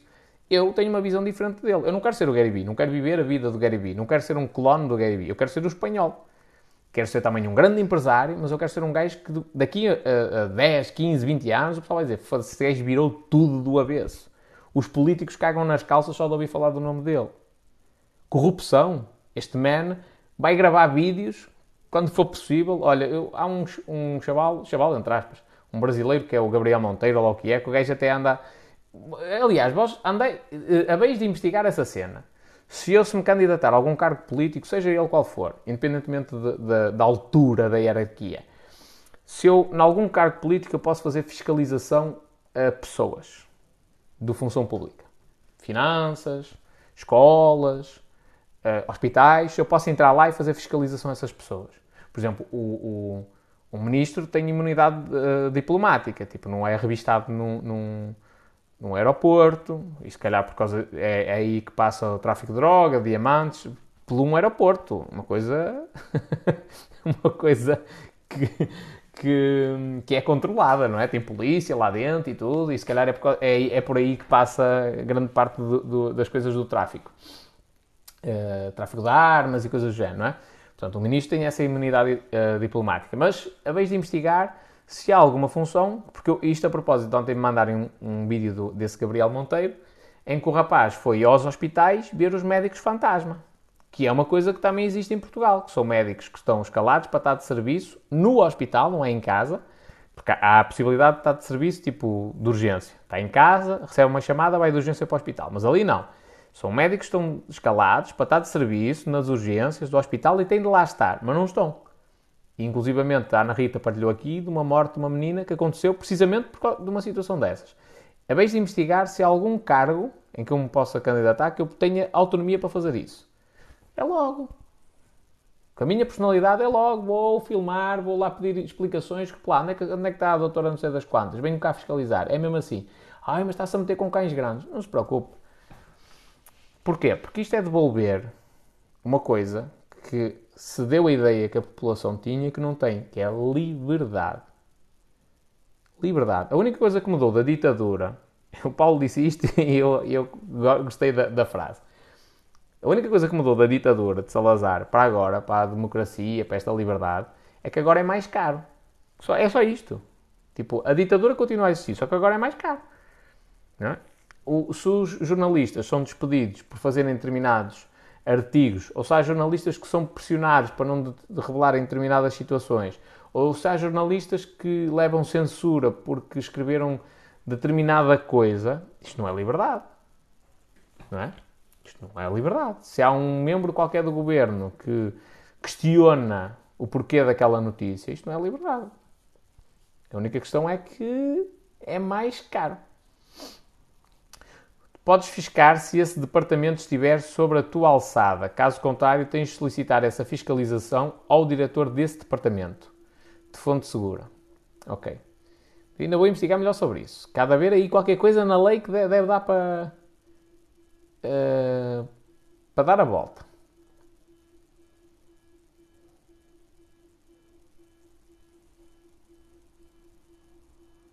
Um trabalho meu, lavar carros, todo mundo gozava comigo. Hoje olho para trás e eles lá embaixo. Faz parte, companheiro. É assim mesmo. Eles, eles que. No outro dia, por acaso, foi a Mónica que me, que me levou a Yetman. E eu, por acaso, já tinha aceito a, a boleia dela. Mas eu ia levar o meu carro. Porquê? Porque eu queria entrar no Yetman que é um restaurante de luxo, um hotel de luxo, com o meu Golf 3, de 91, ou lá o que é. Porquê? Porque eu sei que vou ser algo de chacota. este gajo anda a falar de riqueza, anda a falar de dinheiro e anda aí com um carro todo velho. É, é velho, serve para aquilo que eu quero e vai continuar a ser o mesmo carro. Dali só vai mudar daqui a muito tempo. Até lá vai continuar a ser o mesmo carro. E deixa gozar. Porque um dia desses eles vão continuar, eu, eu, daqui a uns anos eles vão olhar e dizer assim, se o gajo está num iate a curtir férias, pois é, porque eu andei no Golf 3. Porque se eu, se eu agora quiser mostrar mais que aquilo que tenho, que aí vou já comprar um Mercedes à pressa, um BMW, ou vou, vou meter aí num crédito gigantesco para comprar um Tesla só para dizer que eu é que sou, o que é que vai acontecer? Eu não tenho capacidade depois para investir em outras coisas que são importantes, que são essas que me vão dar dinheiro. Então deixa o pessoal se rir à vontade. E o gajo não tem um iPhone, anda com um telemóvel todo partido, que é, desleixei-me, deixei aqui duas vezes, e outro Xiaomi, tudo bem, ri-te para aí à vontade. Quando eu tiver o meu iPhone, já, já estou muito mais avançado. E quando eu tiver o iPhone, eu tenho, tenho uma diferença em relação a eles, que é, provavelmente não vou andar a pagar as prestações, e o dinheiro que eu tenho a mais para poder investir no meu negócio faz a diferença. Porquê? Porque eu primeiro andei com o Xiaomi e com o Samsung todo partido. Faz parte do processo. Diz a Margarida: Um dia destes estava a chover e eu a trabalhar à chuva, e um colega meu disse que eu era tola. E eu respondi: Eu sou tola, mas no final do mês aplaudes. Cumpri os objetivos. É isso. Soares, porque tens os presentes desativados? Porque eu não quero estar aqui a chular nada a ninguém, mano. Aqui a cena é, vamos partilhar experiências, vamos falar um bocadinho com... Há alguma coisa em que eu te possa ajudar? Se é ajuda, eu não quero retribuição.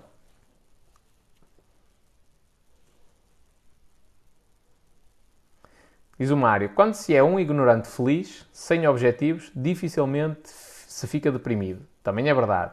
Só que a maioria das pessoas não é assim tão ignorante. É ignorante em sentido figurado. Elas têm consciência de que não gostam daquilo que estão a fazer. E o nosso inconsciente vai percebendo as coisas, tipo, foda-se. Gajos, tipo, a maioria da pessoa, das pessoas nunca parou para pensar assim, para pensar e dizer assim, espera aí, dizem que eu tenho liberdade, mas eu, eu às nove da manhã tenho de estar no emprego e vou ficar lá até às seis da tarde. É isto que é liberdade? A maioria nunca pensa nisto, conscientemente. Mas o nosso inconsciente pensa nisso. Porquê? Porque aquela sensação de amanhã é segunda-feira, é o nosso inconsciente a dizer isso, que é, então, tens ou não tens liberdade? E sexta-feira espetacular. Isto é o nosso inconsciente a dizer: epá, este tempo que passou eu não curti. E agora curto. E o nosso inconsciente diz mesmo isso: tu não tens liberdade. Não tens liberdade. Tu tens a ideia que és livre. Dão a entender que há uma legislação para defender toda a gente. Não, está errado. Não, tenta ir com um processo para tribunal. Tu vais bater contra um grande senhor. Vais bater com a cabeça na parede, amigo. Só se for uma coisa muito flagrante mesmo, que ele fez, fez uma cagada gigantesca. Porque senão vais bater com a cabeça na parede e vais levar na, na tarraqueta, certinho. Porquê? Porque ele tem dinheiro e tu não.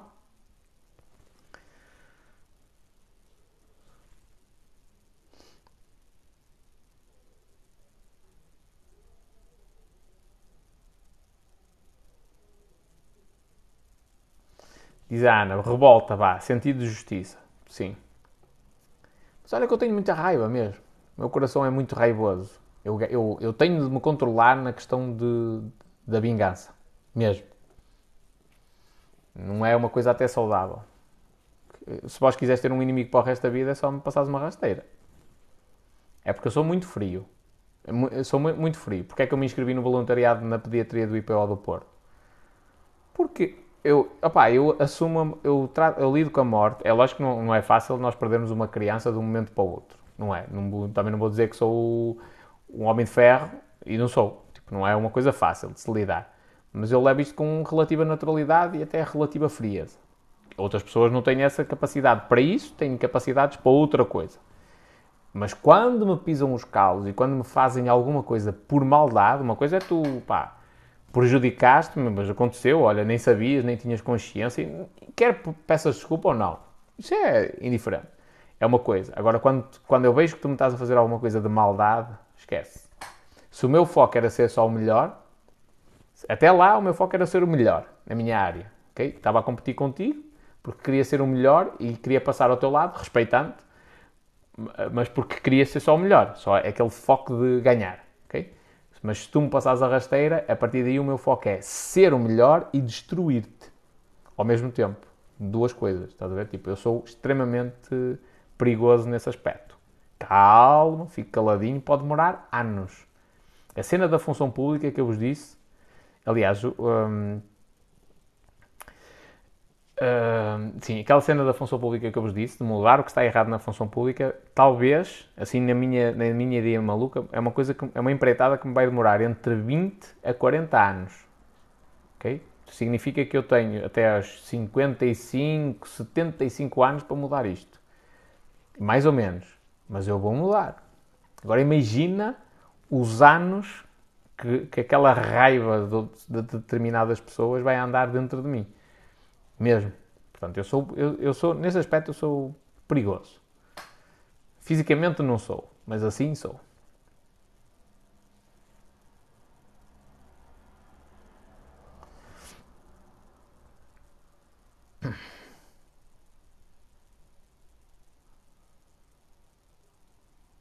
Há muito trabalho aí em cogumelos, mas já esteve parado.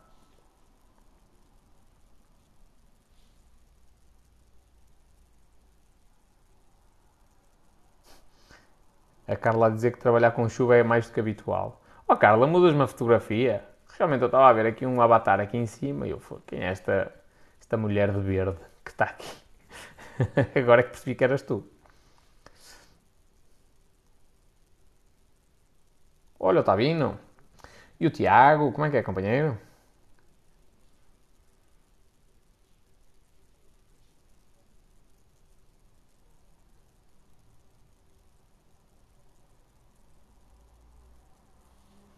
Diz o Vitor Hugo, Gabriel Monteiro, mais ou menos, vão acabar com ele. Mano, eu só. Eu só é, isso é verdade. Também concordo contigo que eu acho que o gajo corre um perigo gigantesco de vida.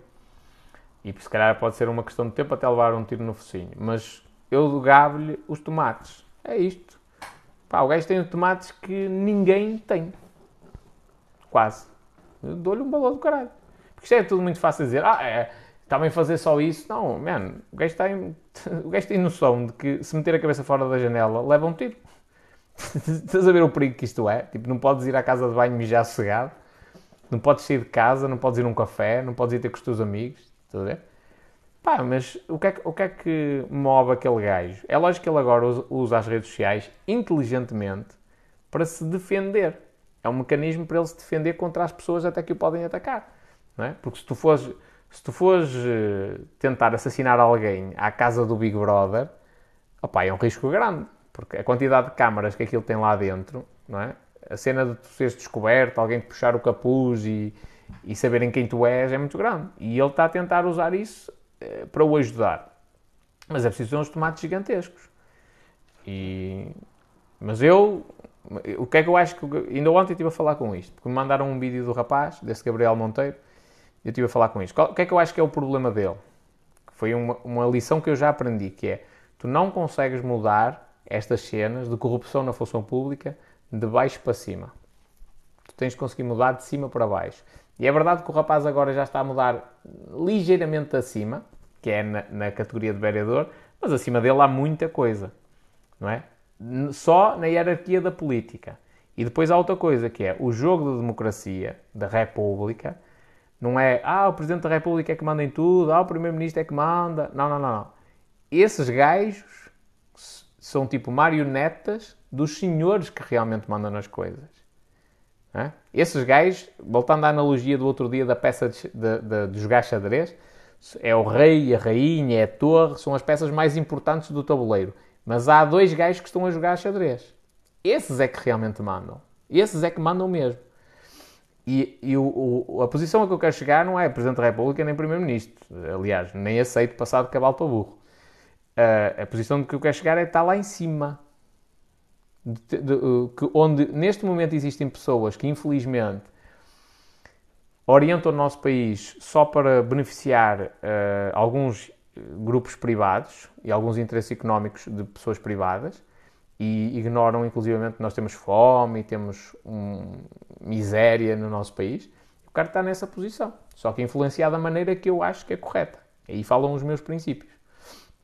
É aí que eu acho que eventualmente a cena do Gabriel Monteiro possa não estar alinhada. Mas dou-lhe dou um do caralho, o gajo tem uns tomates gigantescos e é mesmo assim. Porque é que a segunda empresa que eu quero criar é uma empresa de segurança privada?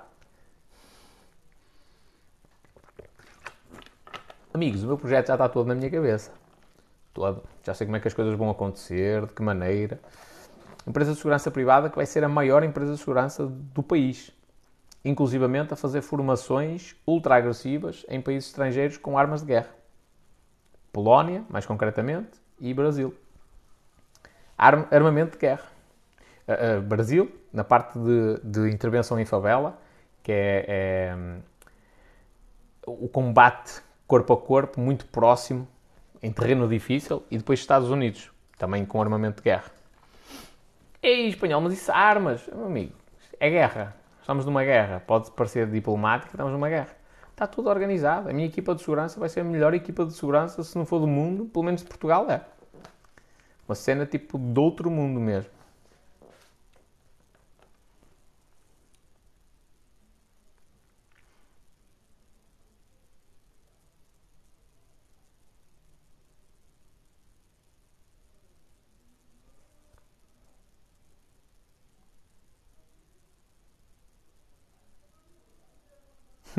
Agora fizeste-me lembrar um amigo que foi a C Santos comprar Mercedes, um Mercedes com notas num saco. E iates. Iates e, e beleiros e cenas de género. O pessoal chega lá e quer comprar tudo com notas.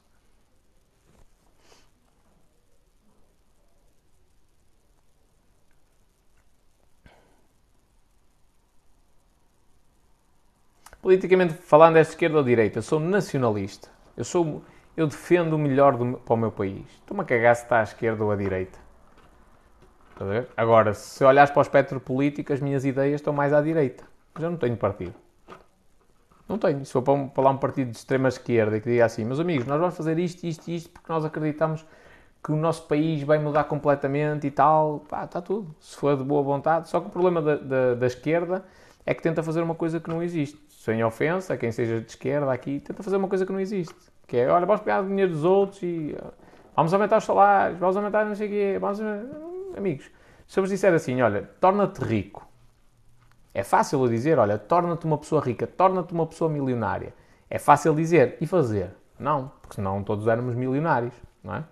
Então fazer implica um desconforto, implica ter determinada disciplina, implica abdicar de muita coisa para conseguir chegar ao objetivo. Às vezes, essa pessoa, para chegar a milionária, tem de andar anos a trabalhar muitas horas, tem de abdicar de ir de férias, tem de abdicar de convívio, por vezes, com a família, não é? Tem de se fazer sacrifícios para pegar naquele dinheiro, criar um negócio, investir, seja o que for, para depois se tornar milionária. Ok? E a esquerda tenta dar uma ideia muito bonita que é: tu vais ser milionário porque nós vamos dividir a, a riqueza toda do mundo. Não, isso não existe. Isso é, é, é, eu acho que a nível político, é em tudo, mas mais a nível político, existem dois tipos de pessoas. As pessoas que colocam a responsabilidade noutras, no fatores externos, ai é, é a crise, ai é o governo, ai é o salário mínimo, ai é não sei o quê. Tudo externo. Eu nunca tenho responsabilidade de nada. É sempre coisas externas. E há as pessoas que assumem a responsabilidade da sua vida. Que não quer dizer que haja pessoas nos dois espectros que não sabem fazer isto. Que assumem a responsabilidade e dizem assim: não, mas eu posso fazer mais, eu posso fazer isto, eu posso fazer o quê, eu não estou satisfeito, eu vou mudar. Então, é assim que eh, eh, as pessoas evoluem, é quando mudam.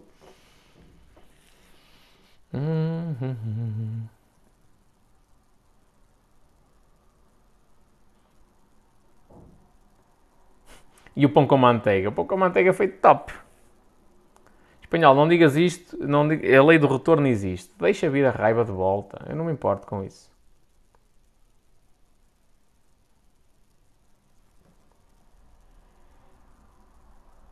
As reformas na administração pública e na justiça é um tabu. Todos falam, mas ninguém lhe mexe. Calma, companheiro.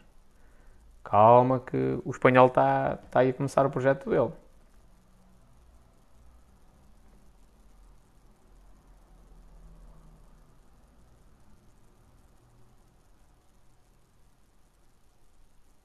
Diz o Marco. Entendo a raiva. Ajudou a chegar a campeão nacional, mas nos negócios não vou ser raivoso com os clientes então aprendi a ser positivo e criar relação. Pá, nos negócios é lógico que esta raiva não ajuda muito. Uh, mas eu também, eu também a tenho, não é nos negócios. Eventualmente a única situação em que eu poderia ganhar raiva era se tu me tentasses passar uma rasteira daquelas bem grandes. Fora o resto, não faz sentido. Tipo, não faz sentido eu ter raiva de um cliente. Estás a ver? Mas agora para o resto, para as questões sociais, tem, tem, tem de, de haver essa raiva. Porque se tu não tens raiva de haver crianças a passar fome no outro lado do mundo, tu nunca vais mudar isso. Nunca. Se tu não sentires raiva, se não te sentires incomodado, desagradado com isso, nunca vais conseguir mudar isso. Porque aí não há essa raiva, é verdade, não vais sofrer com a lei do retorno, mas em contrapartida também não vais fazer nada. eu não quero, eu quero fazer coisas para isso. Não sei se vou conseguir, posso morrer amanhã e não consigo. Mas pelo menos tentar, vou tentar.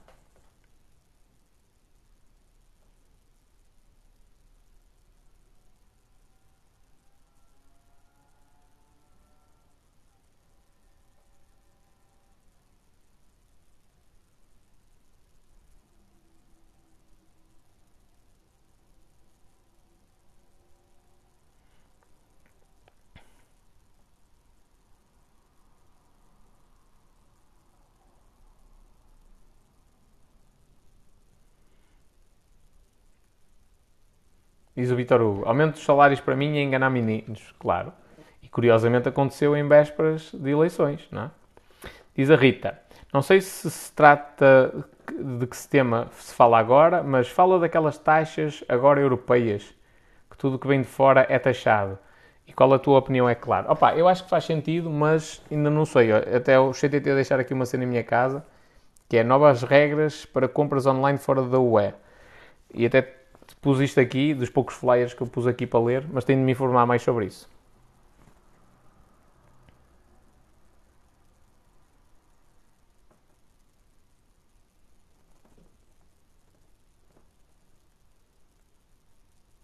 A Ana também é fria. Diz o Sérgio que os pais do Gabriel Monteiro tiveram de abandonar o pouco que tinham. Claro, porque depois isso é é família, toda a gente fica em causa. E eu percebo. Olha o Carlitos. Ele nos próprios vídeos refere que não tem poder para, para, para mudar. Claro que não. É uma coisa mais poderosa. Como pensas formar esses soldados? Criando um modelo de negócio que seja sustentável. Só há uma hipótese de tu conseguires mover tropas, elas estarem motivadas. Se eu te consigo dar uma coisa que te dá motivação, motivação para o dia a dia, é a única forma. Tem de ser um modelo de negócio. Vais prestar serviços em supermercados e coisas do género. É viável, só que ao mesmo tempo é uma equipa de segurança gigantesca. Ao ponto de o país entra em guerra e eu tenho um exército inteiro. Megalómano, eu sei. É o que é. Eu me dissesse aqui uma coisa espetacular, ou seja, deduzo que não seja pessoal de empresas de segurança convencional. Na maioria, não. maioria não. Vão ser atletas de alto rendimento. Quem é esse Monteiro que falas? Não conheço. Gabriel Monteiro, tens de procurar no, no YouTube.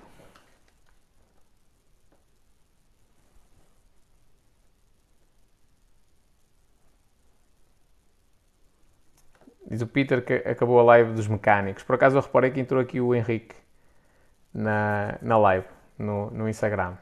Companheiro, tiveram muitas horas. Eles começaram primeiro do que eu, eu já estou a 1 hora e 38 minutos. E uh, acredita uma cena. Se tu achas que é, que é fácil fazer uma, uma live de uma hora, eu faço-te um desafio. Grava-me um pitch de 60 segundos a falar de ti. 90, máximo 90. Um pitch. Tu vais perceber que 60 segundos dá para dizer muita coisa. Muita coisa mesmo. Isto para dizer o quê? 60 segundos dá para dizer muita coisa. Quando tu estás em live, 60 segundos é muito tempo. 5 segundos em silêncio, tu passas a live para outro sítio. Pensa nisso. Vou fazer aqui 5 segundos em silêncio.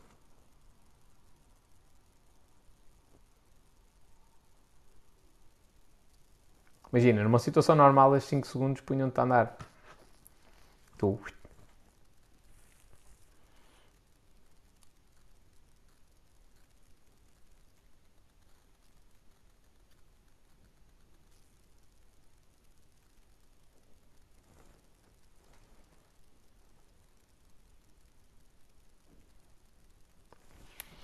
Aqui o Sérgio, porque o pessoal das empresas de segurança penso que não sou capaz de exercer aquilo que tu queres. Companheiro, eh, não são porque o modelo que as coisas estão estruturadas não é feito para isso. Nós temos um país seguro em que, na maioria das vezes, as empresas o que querem é um, pá, é um vigilante para estar ali e surgir alguma coisa para deitar a mão. Estás a ver? E eu não me quero focar nessa cena.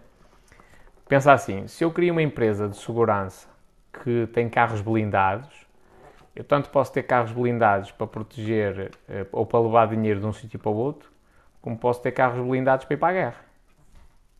A lógica é a mesma, o carro é igual, só está a ser é destinado para um fim diferente.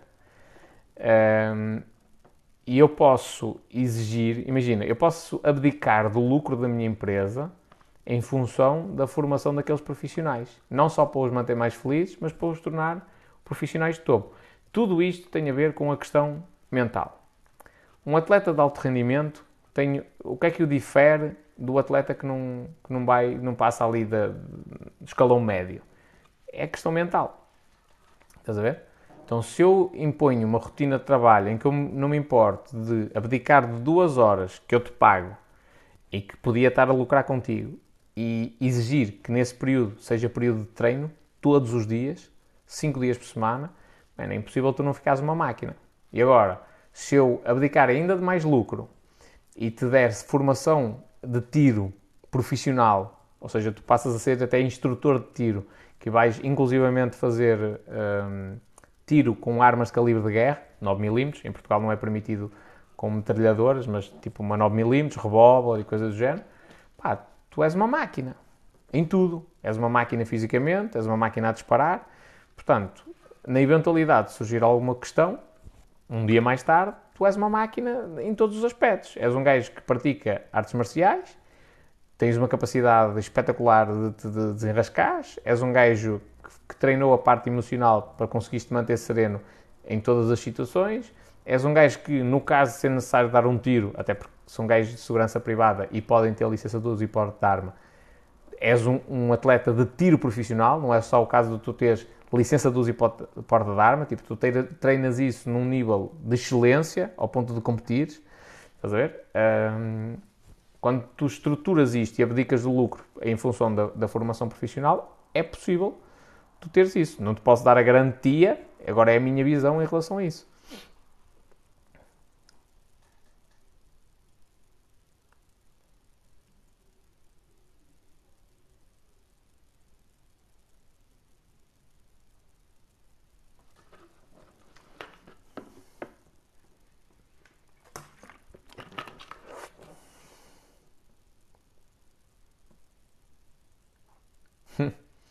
o Peter a dizer que se dá melhor com carros do que com, com esta parte do empreendedorismo e tudo mais. Bom, pessoal, está na horinha, que amanhã vou fazer análises. Tenho de acordar cedo.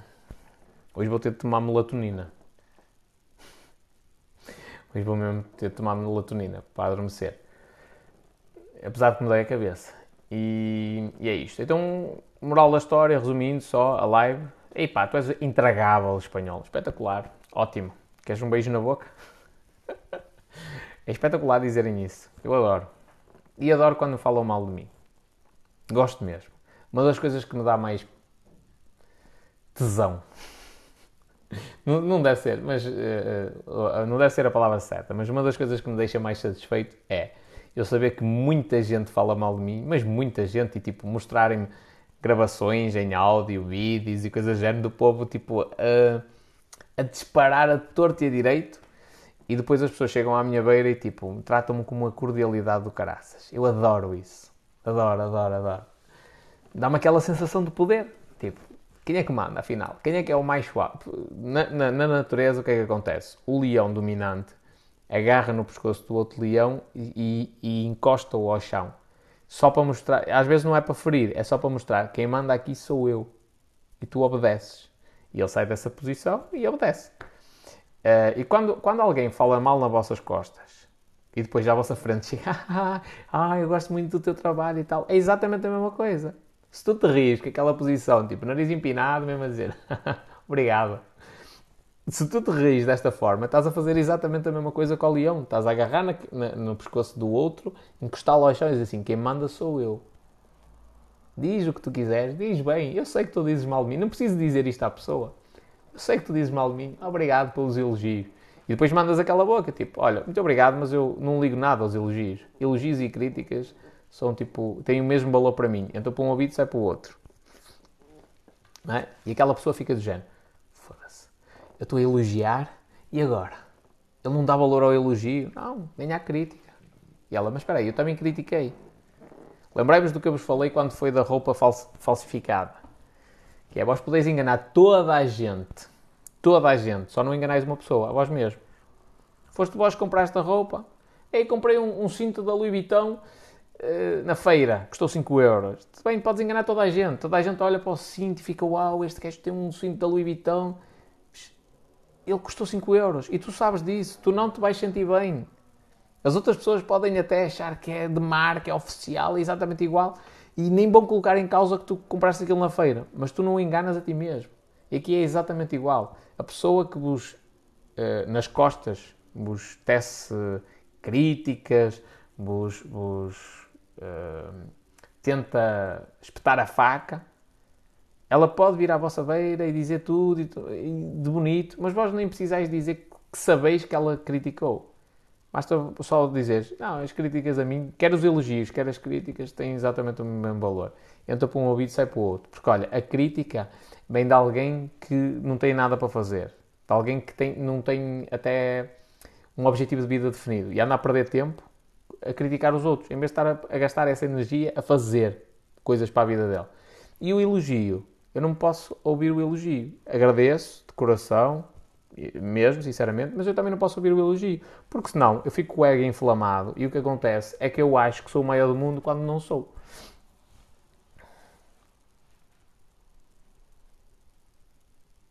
O Peter diz aqui uma cena que eu acho altamente, que é... Uh, que é o Pedro. Se, uh, se, eles não te criticam, eles não te criticam se, se não tiveres valor, basicamente.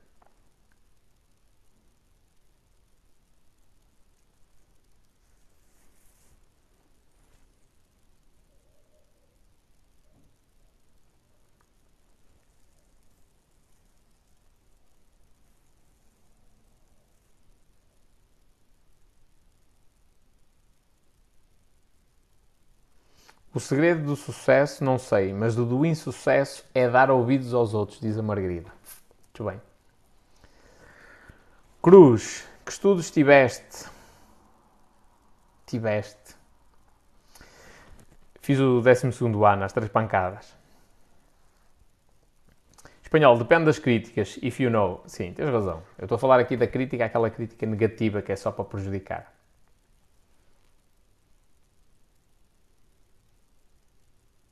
Pronto, moral da história. Ah, a gente não pode controlar hum, o que é que vai acontecer em, na nossa vida. A gente só pode controlar o que é que nós vamos fazer. Portanto, opá, não sei qual é que é o destino disto. Não sei se vou ganhar um milhão, se vou ganhar 10, se vou ganhar 100 mil, se vou ganhar um euro, não interessa. Isso eu não tenho controle. Agora eu tenho controle todos os dias de acordar, dar o meu melhor no trabalho que eu faço, respeitar a minha equipa, dar o melhor, o máximo de formação que eu conseguir. Isto eu tenho controle. E é o que eu tento fazer. Se eu, se eu, nas coisas que eu tenho controle, se eu me focar nelas e se eu fizer bem essas coisas, pá, na minha opinião é praticamente inevitável o sucesso. Aliás, o livro dos Segredos da Mente Milionária tem lá uma frase que eu apontei inclusivamente e disse, foda-se, esta merda faz todo sentido, que é, se nós nos tornarmos especialistas em resolver problemas, não é? E quem é que é o especialista em resolver problemas? É aquela pessoa que se predispõe a meter-se nos problemas e a tentar resolver as situações. Se nós nos tornarmos especialistas em resolver problemas, o que é que, o que, é que uh, vai impedir o nosso sucesso? Nada. Então, se eu já estou habituado aos problemas, como é que eu. Como é, que eu, é impossível eu não ter sucesso. Se eu não desistir, se eu resolver os problemas todos, eu vou ter sucesso. Estás mais magro ou trocaste de câmara? Por acaso não, ontem até abusei. Emagreci um bocadinho. Quer dizer, emagreci nada. Estava a emagrecer, mas acho que era a pilha da balança. Troquei de pilha, aumentei o peso.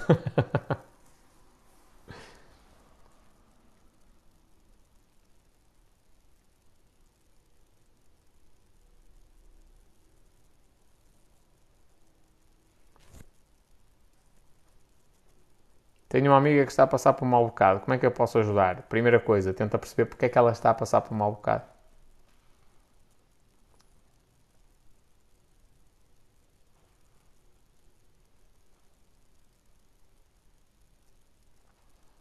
Está com um problema de relacionamento. É ela que se tem de resolver, companhia, não és tu.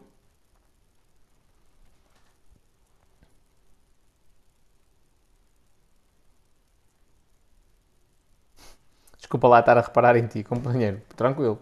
Enquanto for para dizer que eu estou mais magro, é impecável. Tenho que começar o projeto de ginásio. Deixa ver se agora se a integração do Vasco na equipa serena e, e aí vai começar a parte de, do projeto de, de ginásio, artes marciais, eventualmente, cenas assim, e publicidade. Mas não está fácil. Não está fácil porque esta, esta fase é difícil.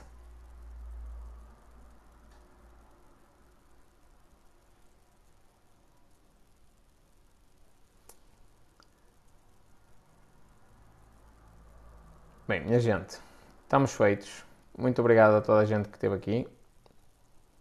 Todos vós. É a prata da casa, não é? Um... Diz o Carlitos, faz como eu, Operação Brown 2030. que top. Oh, mano, eu, eu só preciso perder barriga preciso, e ganhar massa muscular. que é o mais difícil. De resto, está tranquilo perna fininha, braço fininho, só tenho de trabalhar isso. E... Mas não faz confusão, porque eu sou um gajo disciplinado e eu gosto de desporto. Amanhã tens de fazer live até às 2 da manhã. Não, não, não, não. Já está mais do que na hora.